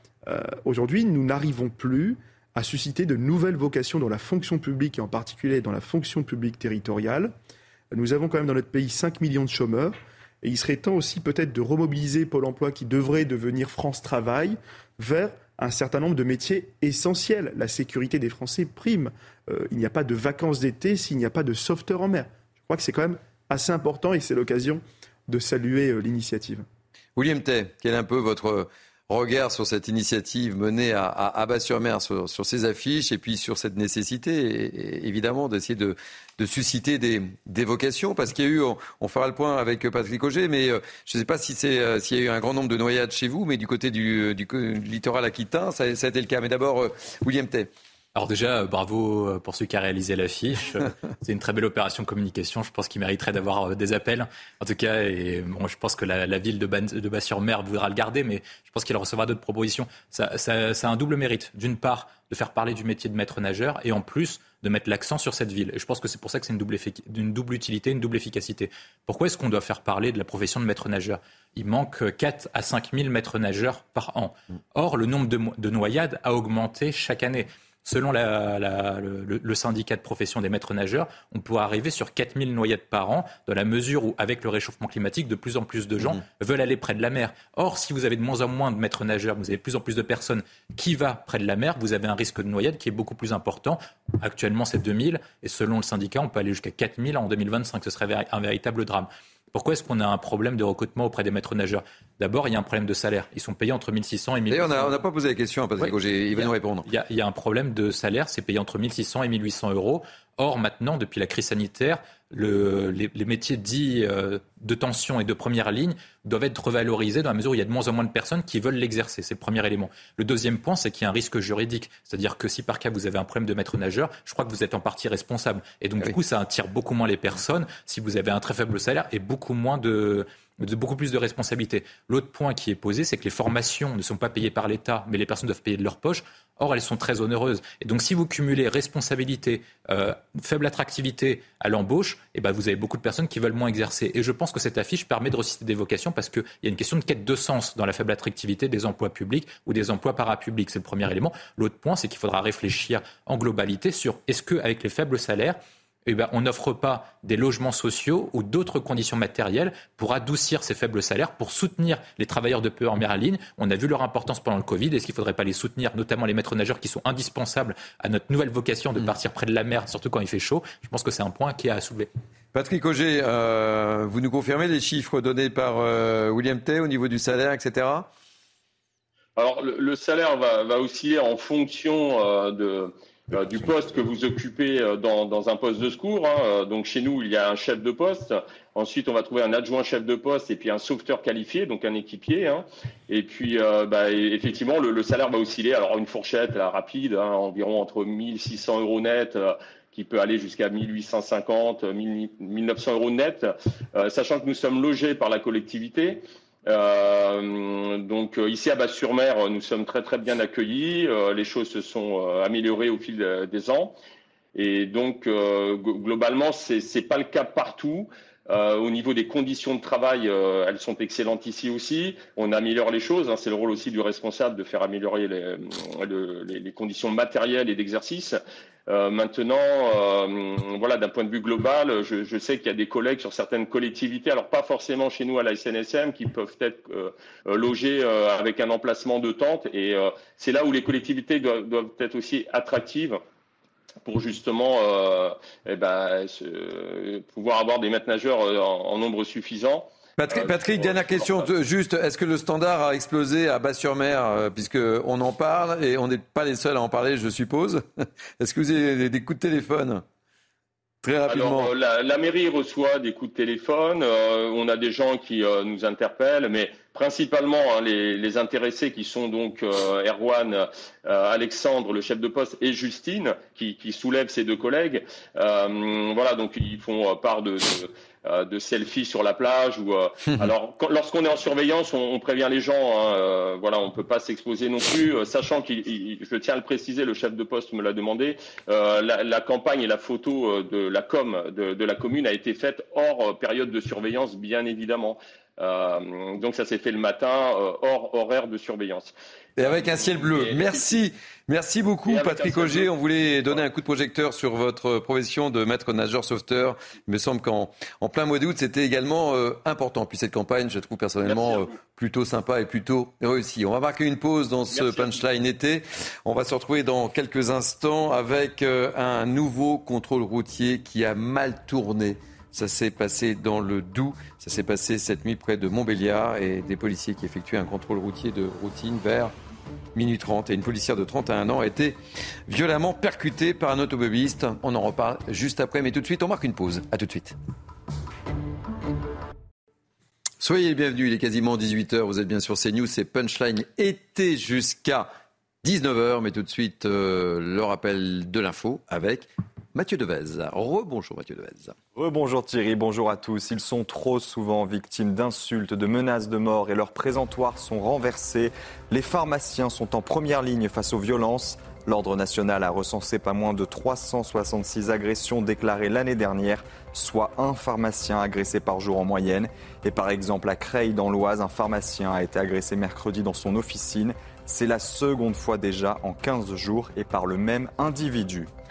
Le pape François a fait une visite éclair à Fatima, emblématique sanctuaire marial dans le centre du Portugal. Devant 200 000 fidèles, le souverain pontife a improvisé la quasi-totalité de son premier discours, mais sans évoquer le thème principal, à savoir la guerre en Ukraine. Il est ensuite revenu à Lisbonne où il présidera la veillée des Journées mondiales de la jeunesse. Enfin, à un an des Jeux Olympiques, la pollution de la Seine entraîne le report de la Coupe du Monde d'eau libre. Prévue aujourd'hui, la compétition a été reportée à demain. La faute aux fortes pluies de ces derniers jours dans la capitale. Et selon la Fédération française de natation, la qualité de l'eau est actuellement en dessous des normes acceptables pour la sauvegarde de la santé des nageurs. Et c'est la fin de ce journal. Tout de suite, la suite de Punchline avec vous, cher Thierry, et vos invités. Merci Mathieu Devez. Cette problématique de la Seine polluée, on en parlera dans le courant de, Punchline été. C'est pas une bonne nouvelle quand on pense au JO de 2024. Allez, pour Commentez cette actualité. Amine Elbey, juriste, Georges Parastassis, j'y arrive, avocat pénaliste, et William Tay, politologue. Soyez bienvenus. On commence cette deuxième heure par évoquer, je le disais, encore et encore un nouveau contrôle routier qui a mal tourné. Cette fois, ça s'est passé dans le Doubs. Ça s'est passé cette nuit près de Montbéliard. On le voit sur cette carte. Et des policiers effectuent un contrôle routier de routine, comme on dit, vers 0h30. Une policière de 31 ans a été violemment percutée par un automobiliste. Elle a été projetée à 4 mètres. Et avec nous, Stéphane Ragonneau, qui est secrétaire euh, de l'Alliance Police Nationale Zone Est. Soyez le bienvenu, Stéphane Ragonneau. Merci de témoigner dans Punchline été. Ma première question, ma toute première question, évidemment, c'est euh, comment va votre collègue? Et ça, c'est la priorité. Bah écoutez, nous on est euh, très contents puisque notre collègue est sortie de l'hôpital. Elle est actuellement euh, chez elle, elle se repose. Elle a été grièvement blessée au niveau du bassin, au niveau de sa jambe, son genou est grièvement blessé. Euh, les ligaments croisés certainement déchirés. Elle est également, d'un point de vue psychologique, atteinte. nous on est on est tout cœur avec elle, bien entendu, et on lui souhaite un prompt rétablissement. Elle est en arrêt de, travail durant euh, combien de temps, euh, Stéphane euh, Ragnon bon, deux mois, mais ça après, moi je ne suis pas médecin, mais je sais que ça va être un petit peu plus long. psychologiquement, parce qu'il faut rappeler que le métier de policier est difficile et que malgré, malgré comment dire, le, fait qu'elle va se remonter physiquement, il va falloir qu'elle retourne au travail et qu'elle se remette sur pied pour qu'elle puisse euh, euh, faire son travail correctement, qu'elle puisse apporter euh, donc son soutien aux personnes et aux biens. Racontez-nous un petit peu comment les choses se sont passées. C'était un, simple contrôle routier en fait. Hein un, un, contrôle routier banal sur euh, sur ouais, un, un, véhicule police secours qui euh, qui euh, comment dire se promène dans la ville, qui fait un contrôle routier, qui mmh. qui regarde comment dire les papiers d'un véhicule et à ce moment-là un autre véhicule arrive à contresens, c'est-à-dire dans son dos, qui, qui change complètement de direction et qui vient la percuter vraiment frontalement et la projeter à 4 mètres des lieux. Qu'est-ce qu'on sait de, de l'automobiliste hein?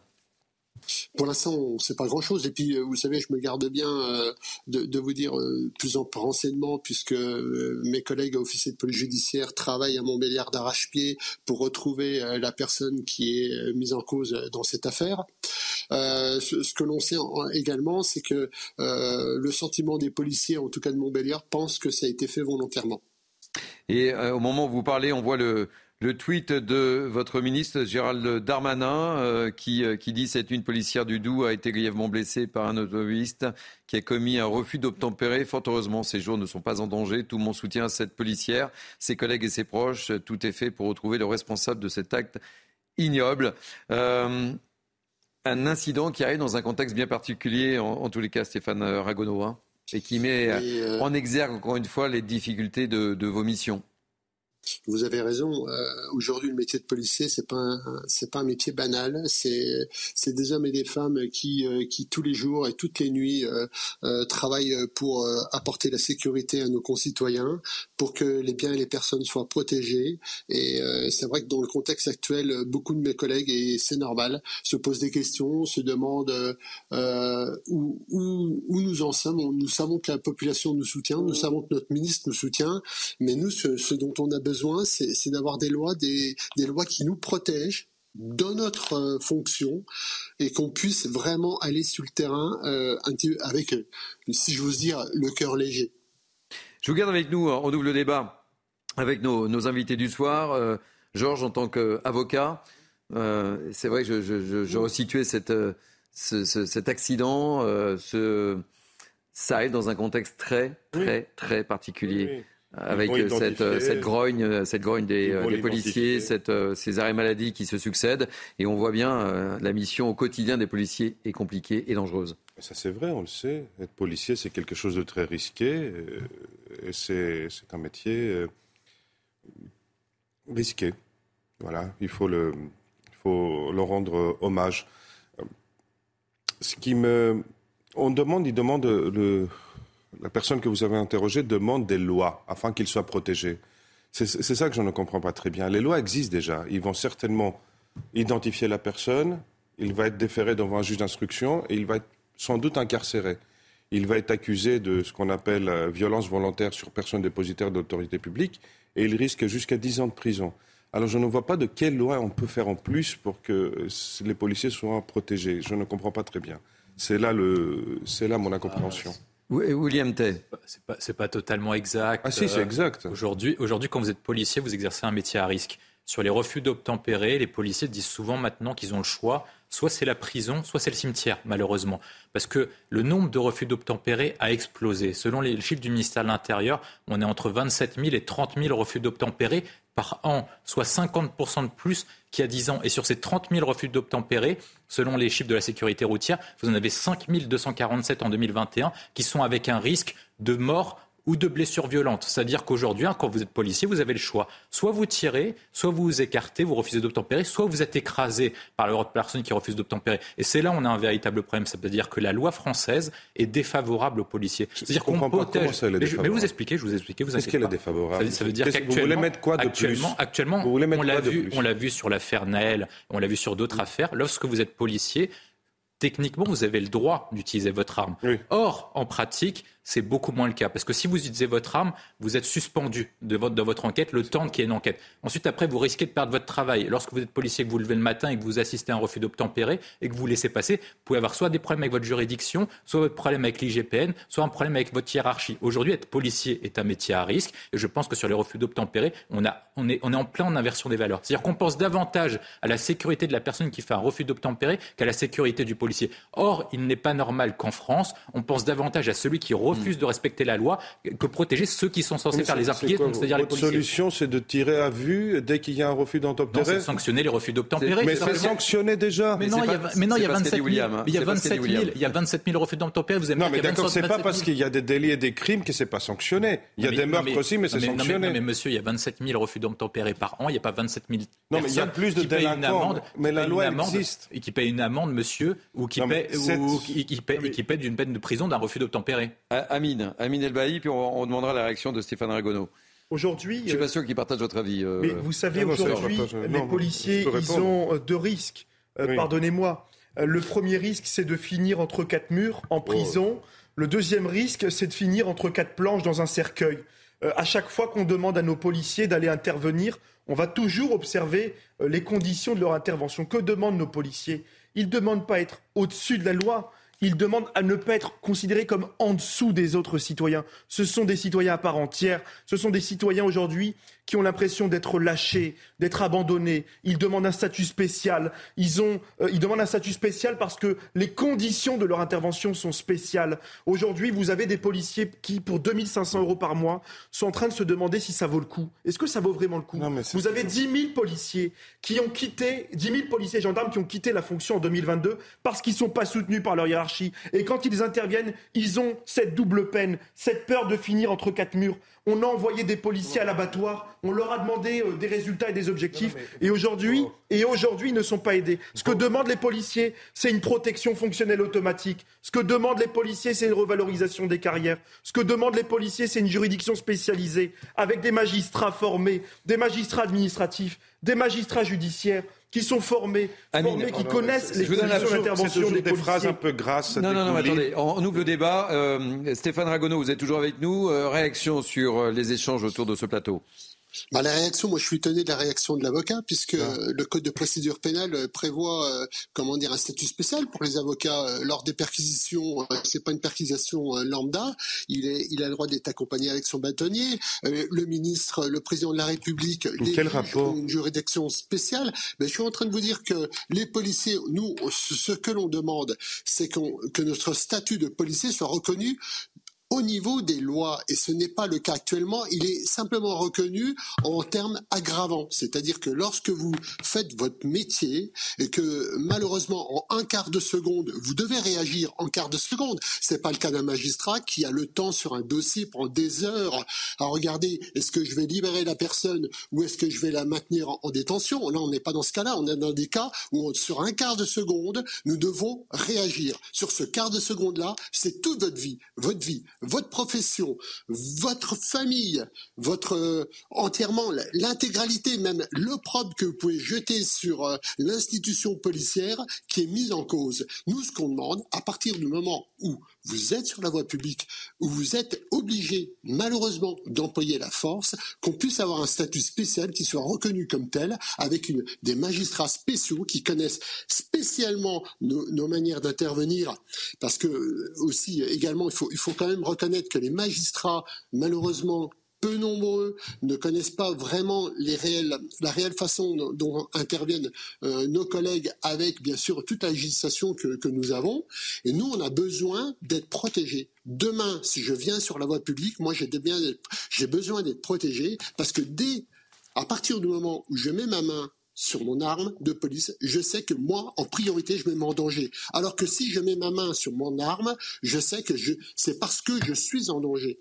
Vous voyez la différence? Je suis en danger, je mets ma main sur mon arme. Et dès que j'ai ma main sur mon arme, c'est moi personnellement qui suis en danger. Vous entendez, euh, Georges, les propos de Stéphane Ragonneau, vous entendez, vous répondez quoi là? Je vais lui répondre.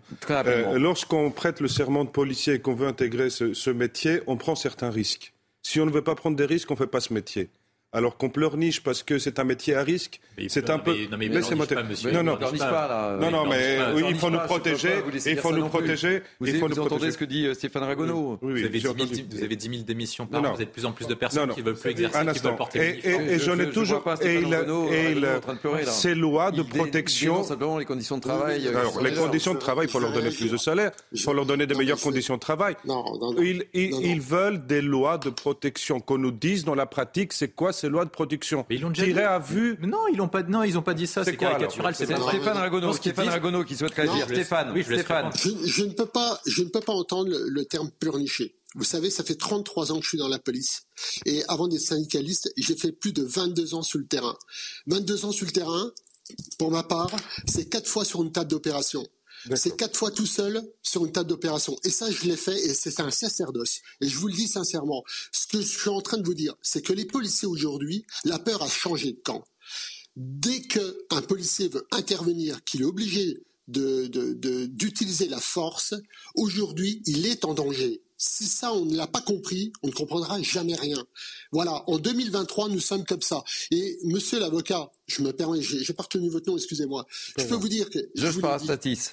Voilà, je vous l'ai dit que vous avez un statut spécial en tant qu'avocat. Vous y revenez pas, vous le savez. Les docteurs, sur les perquisitions, sur les perquisitions, ils ont un statut spécial.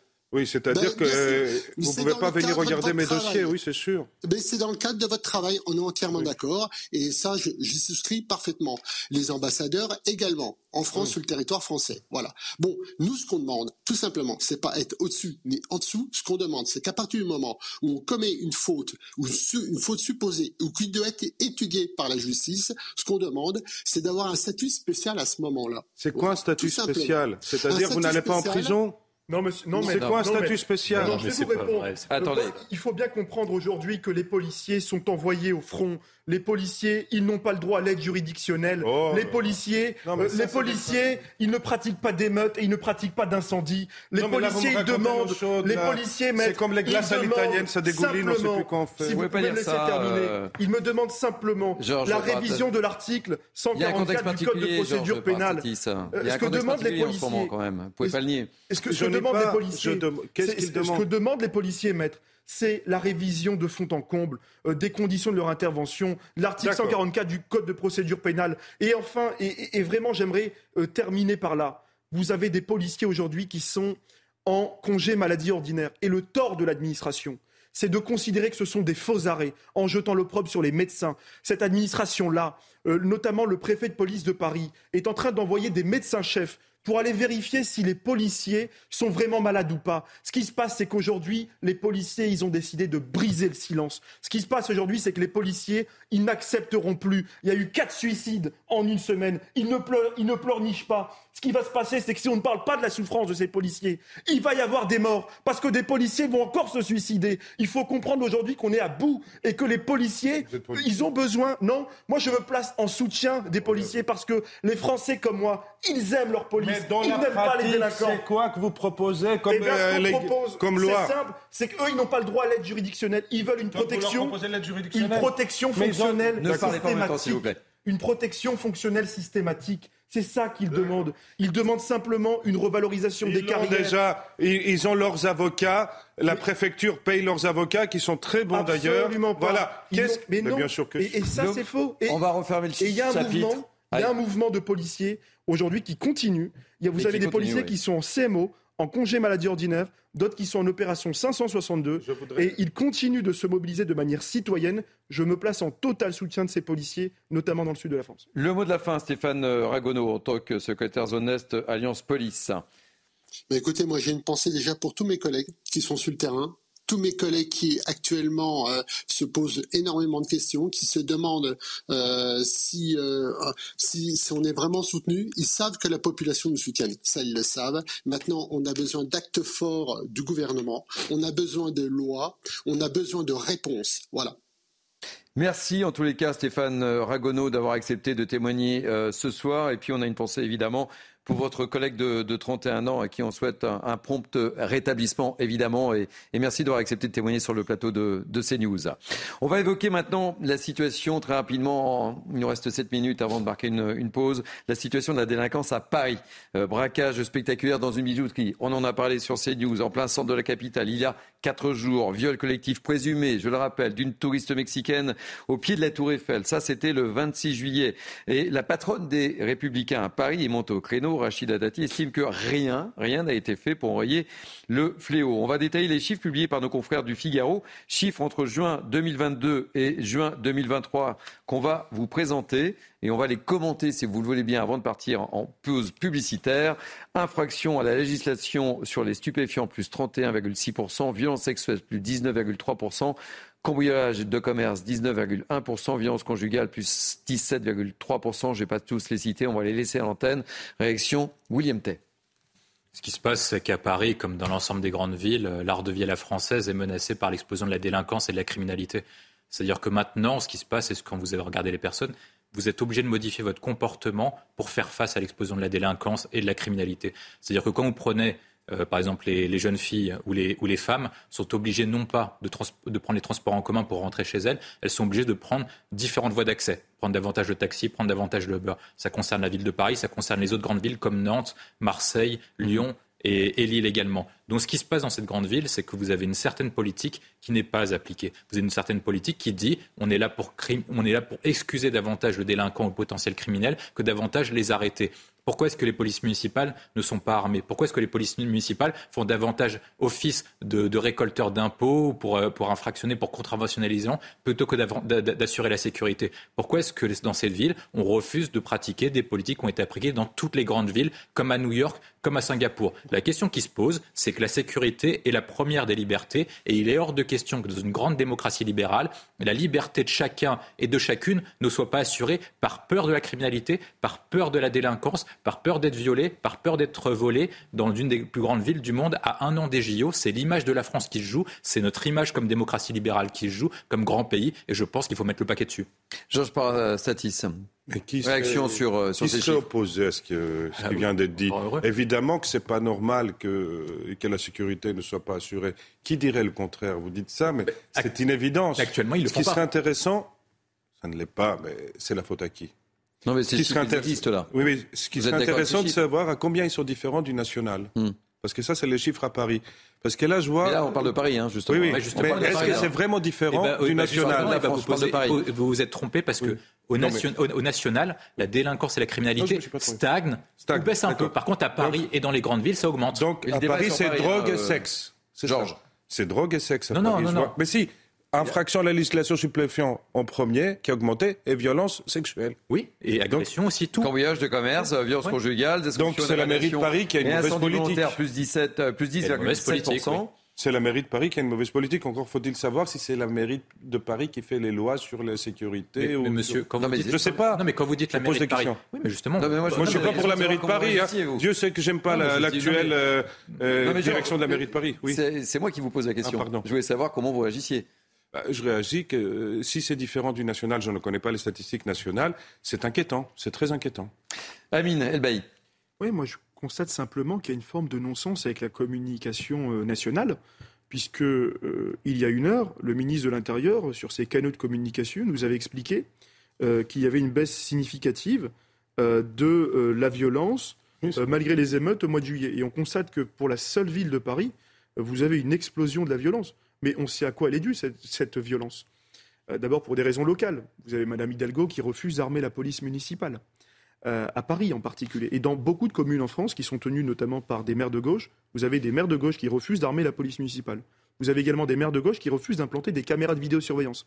Et ça pose des questions à Paris, puisque vous allez avoir la Coupe du Monde de rugby et vous allez avoir également les Jeux Olympiques. Et c'est là le débat, justement. Effectivement, il y a des grands rendez-vous qui vont avoir lieu à Paris. Bien sûr. Quand on voit les chiffres comme ça, on peut être inquiet. Vous avez peut-être un autre constat national, mais on en a déjà parlé, c'est l'explosion de la violence et euh, la montée d'immigration incontrôlée dans certains lieux très fréquentés, notamment, des, euh, notamment où il y a des touristes. On parlait du Champ de Mars la semaine dernière. C'est également le cas dans, dans- dans les gares, la gare du Nord en particulier, où on a connu quand même une hausse des agressions extrêmement importante.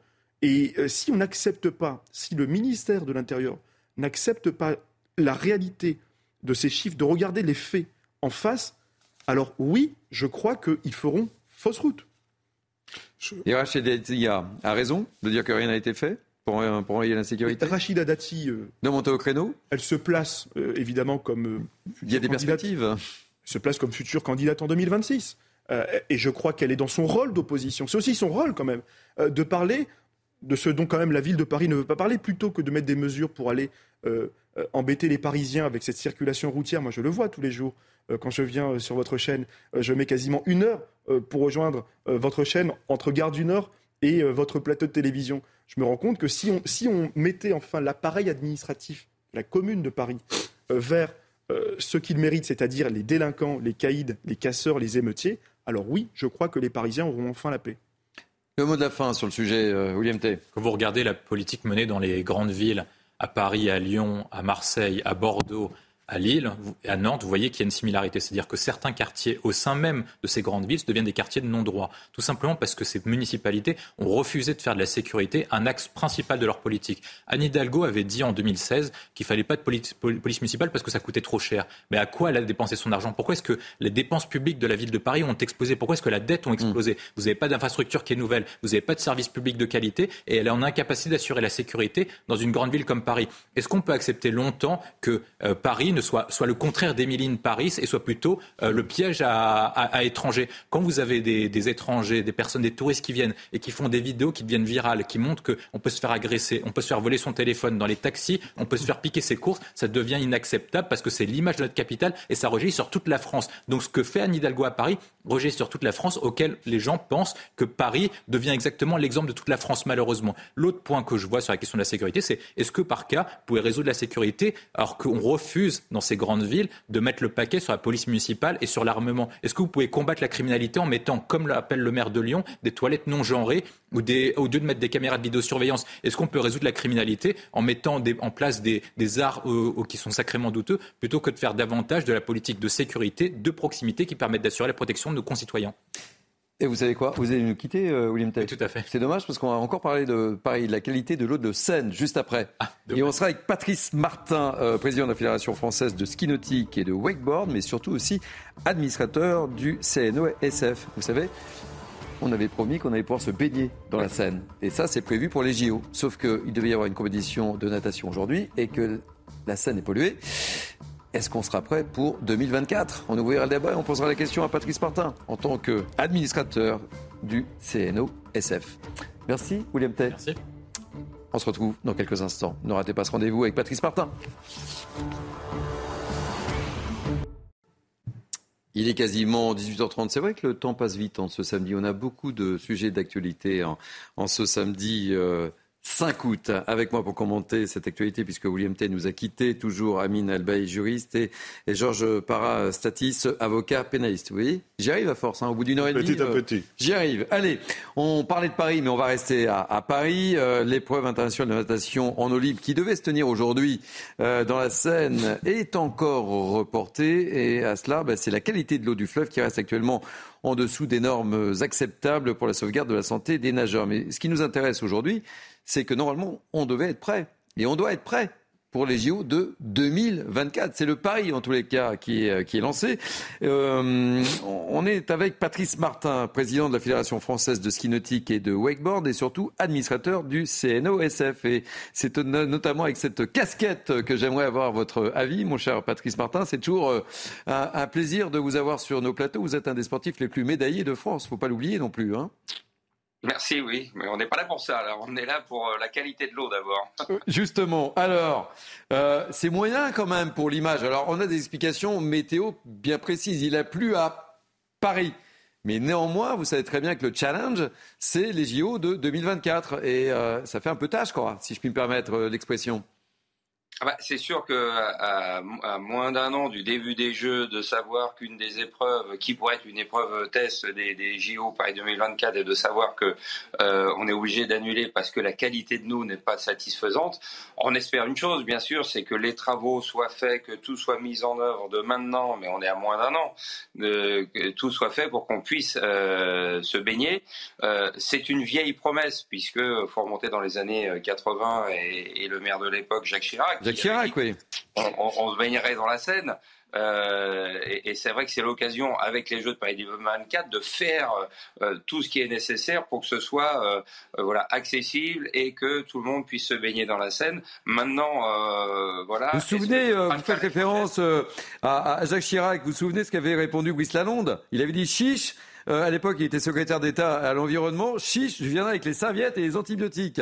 Et ça, c'était dans les années 88. Hein. Personne n'a oublié. Oui. Et, alors, c'est vrai, et, on espère que ce soit fait. Maintenant, euh, il faut aussi prendre en, compte toutes les, problématiques euh, liées à la météo, liées à la pluie, liées aux sécheresses, liées euh, aux, différents polluants qui peuvent arriver dans la Seine. Alors, des travaux ont été mis en place, mais vous vous rendez bien compte que la Seine, voilà, c'est pas un petit fleuve, et donc pour faire tout ce qui est nécessaire, bah, je pense que cette année, on était dans une conjoncture particulière qui fait que ce n'est pas acceptable et on ne peut pas se baigner. Euh, espérons que l'année prochaine, la météo soit plus clémente et plus traditionnelle et que tout soit, euh, tout soit réuni pour qu'on puisse avoir les épreuves olympiques qui soient sur la scène. Mais euh, c'est vrai qu'il y, a encore du travail. et puis je pense avant qu'on ait vraiment la possibilité de nager tous les jours et toutes, toutes les années et tous les étés sur la Seine, il y a de l'eau qui va couler sous les ponts. Mais euh, c'est pas un coup de com quand même, euh, Patrice Martin? Un coup de com, euh, euh, je vais dire que c'est un mauvais coup de com aujourd'hui, mais c'est bien aussi dans le sens il va falloir redoubler d'efforts, retravailler pour toute, toute la scène en amont et, de s'assurer que tout est fait pour protéger en fait les euh, les, principaux, euh, principaux flux d'eau qui, qui arrivent sur Paris et qui soient euh, nettoyés, protégés et qu'il n'y ait pas de déversement, notamment en cas de fortes pluies de différents produits non agréables et toxiques pour, pour les nageurs. Mais tout ça me, paraît assez fragile quand même, hein, parce que évidemment, dans un an, il risque de pleuvoir, c'est possible, je ne souhaite pas, hein, évidemment, mais vous imaginez? Ça tient à pas grand-chose, visiblement. D'un autre côté, il faut toujours un plan B, donc il y a forcément un plan B. Donc j'espère que le COJO a prévu aussi un plan B, mais le, plan A est quand même celui de pouvoir euh, euh, avoir ces épreuves. Euh, dans la Seine, sur la Seine et dans la Seine. donc tout va être fait d'ici là, mais c'est vrai que à, cas particulier et à période exceptionnelle, il faudra prendre les mesures nécessaires au dernier moment. Si s'il y a quelque chose comme comme ce qui se passe aujourd'hui arrive dans un an, malheureusement, ce sera encore plus grave que ce qui se passe aujourd'hui, parce qu'aujourd'hui, ce ne sont pas les Jeux Olympiques. Donc, je veux dire, c'est une alerte et euh, tout sera fait, je pense, d'ici euh, euh, d'ici un an, donc dans les 5-6 mois qui viennent, pour s'assurer que l'année prochaine, à partir du mois de, mars-avril, on ait bien protégé l'ensemble des, des, flux qui arrivent sur la Seine pour que la que, que l'eau soit hmm. soit utilisable, soit baignable. Je vous garde quelques instants encore avec nous. Euh, Patrice, réaction autour de, ce plateau avec mes, invités. Amine. Oui, j'ai essayé de travailler le sujet euh, avant de venir, puisque, voyez-vous, avant de m'embarquer dans ces aventures, je travaillais à l'époque en tant que juriste. Vous savez prêt Vous baignez, vous, dans la Seine? Non, je me baigne pas dans la Seine. Honnêtement, je, même non pollué, je me baignerai pas dans la Seine. Et vous, Georges? Non pollué, pourquoi pas? Ça serait, ça, serait, ça serait une belle chose. Non, non. Bon, je vous ai coupé dans votre des risques, Amine. non, non. Honnêtement, euh, au-delà de la pollution, il y a aussi des. moi, personnellement, je crois qu'il y a de, vrais risques en matière de, de, sécurité. Euh, je travaillais, euh, moi, durant mes études, à la métropole européenne de Lille, notamment sur les questions en matière de voirie et d'assainissement. ce qui se passe à Paris, le problème est typique, notamment dans certaines collectivités, mais en particulier à Paris. Vous avez eu 104 mm d'eau qui, ont, qui ont été accumulés dans les rues de Paris depuis 15 jours en raison des intempéries le réseau d'assainissement a été saturé. Et donc, euh, vous avez eu effectivement un déversement des eaux usées vers la Seine, et c'est en mmh. particulier des bactéries fécales. Face à cela, et heureusement, la région Île-de-France a anticipé le problème. J'ai cru comprendre qu'un investissement massif euh, a, été injecté pour la construction d'un bassin de rétention d'eau mmh. de 46 000 m3 dans le 13e arrondissement de Paris. C'est l'équivalent de 20 piscines olympiques. Oui, mais on entend ça, cette, cette pollution, euh, Amine, mais l'enjeu, Il y a quand même une réponse publique. L'enjeu, c'est les Jeux Olympiques. honnêtement, sincèrement, moi je crois que l'enjeu c'est les Parisiens. Après, si on peut se baigner 365 jours sur 365 jours dans la Seine. Euh, oui, il y a les Jeux Olympiques, mais, je, crois qu'on sera prêt ou pas? C'est ça un peu la thématique. Hein Parce qu'évidemment, les causes, on les connaît, on en a parlé notamment ce matin. Dans, moi je crois très sincèrement que d'abord l'enjeu, l'enjeu pour moi c'est l'intérêt général, c'est pas seulement les Jeux Olympiques, mais c'est aussi l'ensemble des Parisiens, c'est peut-être aussi euh, ah, les, bouquinistes sur mm. la Seine qui ne pourront pas vendre leurs livres. Je crois en, réalité que euh, effectivement on est un peu à la traîne, à la fois on l'a vu sur les questions mm. de sécurité, sur les questions d'aménagement. Sur ces questions, Fort heureusement, il y a quand même une réponse publique, un investissement dans le 13e arrondissement de la région Île-de-France et de la ville de Paris pour un bassin de rétention d'eau. Ça coûte très cher pour les mmh. collectivités. Enfin, enfin, on met la main à la poche. Genre, un mot sur le sujet non, je suis vous lancez, d'accord. C'est important, les Jeux Olympiques. C'est... Bah oui, c'est un enjeu majeur. ça serait beau si c'était prêt. Ça serait beau, ça aurait une certaine allure d'avoir des épreuves dans la Seine. Les Anglais l'ont pas fait dans la Tamise. Ça serait, ça serait beau. J'espère que ça sera prêt. Bon, Patrice, oui. Pourquoi dans ce pays, rien n'est prêt au moment où il faut? Bah, C'était l'objet du, débat. Ah bah, si on avait la réponse. Patrice Martin, vous êtes prêt à plonger ou pas? Quand on fait du ski nautique, on plonge pas, on, est, on glisse sur l'eau. C'est ça la différence. On sur l'eau. Alors nous, on peut tomber. Aquatique, mais nautique, euh, mais prêt à nager. Mais bien sûr, euh, reste le problème de la sécurité, euh, parce qu'il y a quand même un petit peu de courant sur la Seine, et je crois que si tout le monde pouvait s'y baigner, ce serait aussi dangereux. Donc il faudra aménager des espaces où on pourra aller se baigner et contrôler ces espaces. Mais d'ouvrir la Seine à, à, tout le monde pour se baigner, je pense que ce sera aussi très dangereux. Alors ouvert pour, les, pour des épreuves olympiques très intéressant et très beau et forcément très original aussi. Et puis, voilà, comme on dit, il y a, a des, efforts qui ont été faits par les pouvoirs publics, des efforts qui sont aussi en cours. Donc, espérons que tous ces efforts mis les uns à côté, des autres ou bout à bout feront que l'année prochaine, en tout cas, bah, on pourra se baigner et les épreuves pourront avoir lieu pour les Jeux. Mais c'est vrai qu'aujourd'hui, c'est pas la meilleure publicité qu'on attendait. Merci mille fois, euh, Patrice Martin. Je rappelle que vous êtes président de la Fédération française de ski nautique et de wakeboard et administrateur du CNESF. Merci beaucoup d'avoir accepté de témoigner. On va poursuivre avec l'analyse conjoncturelle des crimes et délits enregistrés par la police et la gendarmerie à la fin du mois de juillet 2023. On vient de les avoir. Que faut-il retenir? Marine Sabourin va nous vous en faire tous les détails. On commente juste après. Marine Sabourin. Alors que le début du mois de juillet a été marqué par plusieurs jours d'émeutes, les chiffres de la délinquance soulignent une baisse significative. Parmi elles, les homicides moins 10%. 75 victimes ont été enregistrées en juillet, 83 en juin et 102 en mai. Le nombre de mises en cause pour trafic de stupéfiants lui aussi diminue nettement, moins 8% en juillet. Le total des trois derniers mois enregistre une baisse de 6% par rapport au début d'année. Les vols ont eux aussi chuté, moins 5% pour les vols sans violence contre des personnes, moins 6% pour les vols avec armes et jusqu'à moins 10% pour les vols violents sans armes. Des chiffres à prendre avec des pincettes car les trois derniers mois enregistrent en réalité une hausse de 1 à 11% par rapport au mois de février à avril 2023. Enfin, les violences sexuelles mentionnées par la gendarmerie et la police ont diminué de 4%, après une augmentation de 3% en juin. Seules les destructions et dégradations volontaires ont connu un bond de 8%. Un chiffre qui s'explique par la violence des émeutes et qui a entraîné de nombreux pillages de commerce et de dégradation de biens publics. Et avant de vous faire réagir, Amine Elbaï, j'aimerais euh, que vous diffuse ce tweet de Gérald Darmanin justement par rapport à, ces résultats. En juillet, malgré les émeutes, la sécurité des Français a été préservée. On le doit à nos policiers et gendarmes. Moins 10% d'homicides, moins 4% de coups et blessures volontaires, moins 4% de violences sexuelles, moins 10% de vols violents, moins 6% de vols avec armes et moins 3% de vols dans les véhicules. Un ministre de l'Intérieur, visiblement, content. Si vous avez un exemple de politique qu'il ne faut pas suivre, c'est Gérald Darmanin. Euh, pourquoi Et on parlait des chiffres de Paris tout à l'heure. Hein. Bah oui, euh, pourquoi je vous dis ça D'abord? Parce qu'on peut comparer euh, les chiffres de l'explosion de la violence pour la seule ville de Paris avec les chiffres pour le mois de juillet. on peut également, en réalité, comparer avec l'actualité. ce qui se passe, c'est que ces chiffres, en réalité, sont pondérés par le nombre de signalements, le nombre de plaintes, le nombre de mains courantes et le nombre d'interventions des policiers et gendarmes. Mais vous oubliez une chose, c'est que durant tout le mois de juillet, vous avez des policiers qui se sont mis en opération 562, c'est-à-dire qui n'intervenaient que pour les opérations urgentes. Vous avez bon nombre de policiers qui ne travaillaient pas parce qu'ils étaient en congé annuel et d'autres qui, qui ont rejoint ce mouvement au titre des congés maladie ordinaires, c'est-à-dire les CMO. Donc forcément, si vous avez moins d'interventions, ben vous avez forcément moins d'inscriptions et donc des chiffres en baisse. Mais ça ne veut pas pour autant dire que la violence ou le nombre de vols ont baissé. Euh, cette opération de maquillage euh, des chiffres, elle est quand même incompréhensible parce que euh, ça pose un faux message politique. Le ministre, c'est des, chiffres maquillés, ça. Bah oui. Oui, parce qu'en réalité, euh, la situation sociale, elle est la même, elle n'a pas changé.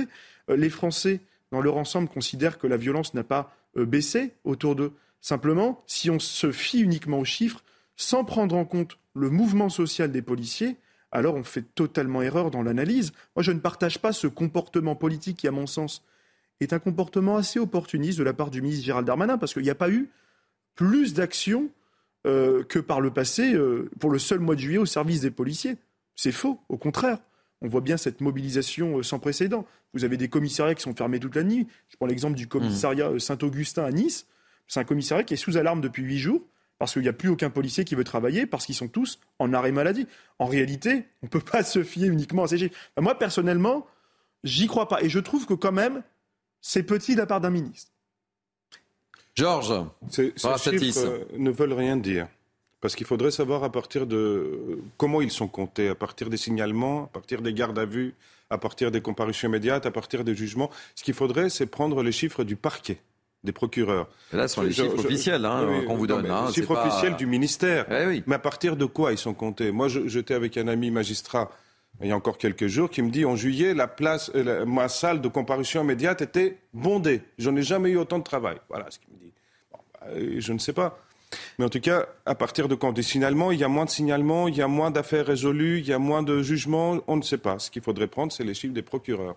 Ce qui est étonnant, Amine, c'est que c'est vrai que euh, quand on sent la petite musique actuelle, on n'a on pas le sentiment euh, que ça soit le reflet de la réalité. Ah non. Oui, c'est pour ça que je. Et, je pense que ces chiffres vont interpeller un bon nombre de Français qui sont en train de nous regarder là, en disant mais. Euh, en fait, ils ont le sentiment que soit on leur ment, que soit Gérald Darmanin dans le déni le plus total, ou alors le droit à l'erreur. Je suis favorable à la droit à l'erreur. Je crois que peut-être ils n'ont pas pris en compte euh, dans les données, ils n'ont très certainement pas pris en compte le mouvement qui est en cours. C'est-à-dire que là, aujourd'hui, euh, on a des chiffres en baisse parce que justement, on a des policiers qui sont malheureusement en grève. Ils sont pas sur le terrain. Euh, et, au-delà de ça, au-delà de ça, il faut effectivement se fier.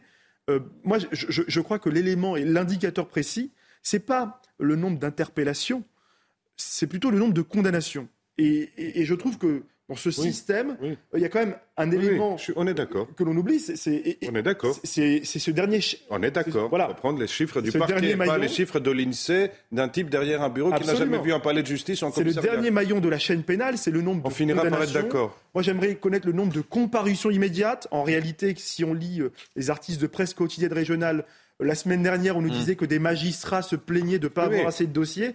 Donc en réalité, tout ça, excusez-moi. Hein, 3 heures du matin. On n'est pas loin de la fake news. On n'est pas loin de la fake news. Bon, apparemment des chiffres officiels quand même. Hein. C'est pas même apparemment, ce sont des chiffres officiels. Oui, officiels sur, sans doute, mais réels, c'est autre chose. Enfin, ils ne correspondent pas à grand chose.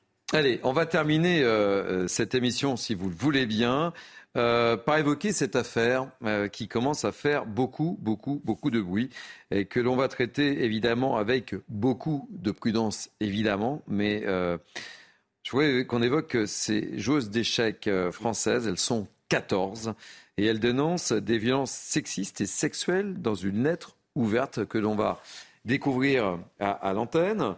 14 euh, donc joueuses d'échecs. Du coup, eh bien la, Fédération euh, française des échecs a, a encouragé la libération de cette parole en, en affirmant dans un message publié sur X, je lui fais jamais X, hein, c'est anciennement Twitter hein, pour ceux qui n'ont pas suivi, euh, à se tenir aux côtés des, des victimes, aux côtés de l'association Colosse au pied d'argile et avec les outils mis en place par l'État, la FFE encourage la libération de la parole et se tient aux côtés des victimes et témoins de violences sexistes et sexuelles, soutien total. On va écouter Margot Morakini, qui est l'une de ces joueuses, et on, en parle très rapidement, puisqu'en fait, d'autres sports ont été touchés par ce genre d'affaires. Mais on écoute tout d'abord Margot Morakini, ce sera le dernier sujet de ce punchline été. On est très peu de filles, il y a énormément d'hommes. Et euh, certaines femmes ont peur, elles n'osent pas trop parler, etc. Et cette pétition, elle nous a permis de, libérer un peu la parole euh, et de, justement de, permettre euh, de, montrer en fait une certaine euh, une certaine solidarité entre entre les filles qui sont victimes de ça et, ça fait aussi un peu de prévention et, c'est une, manière de dire stop effectivement parce qu'on en a on en a marre. Alors, ce sont toujours des sujets très, mmh. très sensibles. Hein. C'est pour ça que mmh. je souhaite à, ce qu'on soit très, très prudent par rapport à cela. Mais ça commence à faire beaucoup. Personne n'a oublié hein, l'histoire de, de Sarah Abitbol et, son témoignage terrible. Hein, c'était dans les en, 2020, je crois, il me semble. Euh, elle s'était exprimée sur ce qu'elle avait vécu. Personne n'oublie non plus euh, Isabelle de Mongeau. C'était dans, dans le tennis, quoi. Euh, quel est votre regard en tant que en tant qu'avocat, Georges? Je les admire, ces femmes qui jouent aux échecs. C'est un jeu que j'adore. mon regard, c'est que les agressions sexuelles et le sexisme, ça grandit de plus en plus. je voudrais dire que elles sont bonnes. Quand elles jouent aux échecs, elles sont aussi bonnes que les hommes. C'est pareil, ça n'a aucune différence. Il n'y a aucune différence, c'est qu'elles sont maltraitées dans ce milieu. Je l'ai déjà vu, je l'ai déjà constaté. Ah bon? Et je le déplore, oui. Dans le milieu d'échecs, c'est un milieu assez sexiste où il fait, on est mieux vu quand on est un homme et c'est vraiment dommage parce qu'elles sont, c'est magnifique, c'est un jeu magnifique et c'est très beau. Pas cette information personnellement. Ah non, mais moi je l'ai parce que je joue souvent aux échecs. Je vois le regard des hommes, je, je vois grand maître. Donc ça vous interpelle là? Oui, ça m'interpelle. Mais ça vous je surprend voudrais... pas plus que ça? Non, ça me surprend pas et je voudrais lui dire mon soutien et mon admiration, voilà, parce que c'est un jeu magnifique et, ça doit être joué par n'importe qui. Vraiment, je, je suis de, je... elle a mon soutien. Ah, Amine Elbaï, il y a 114, elle n'est est pas toute seule, hein, Margot.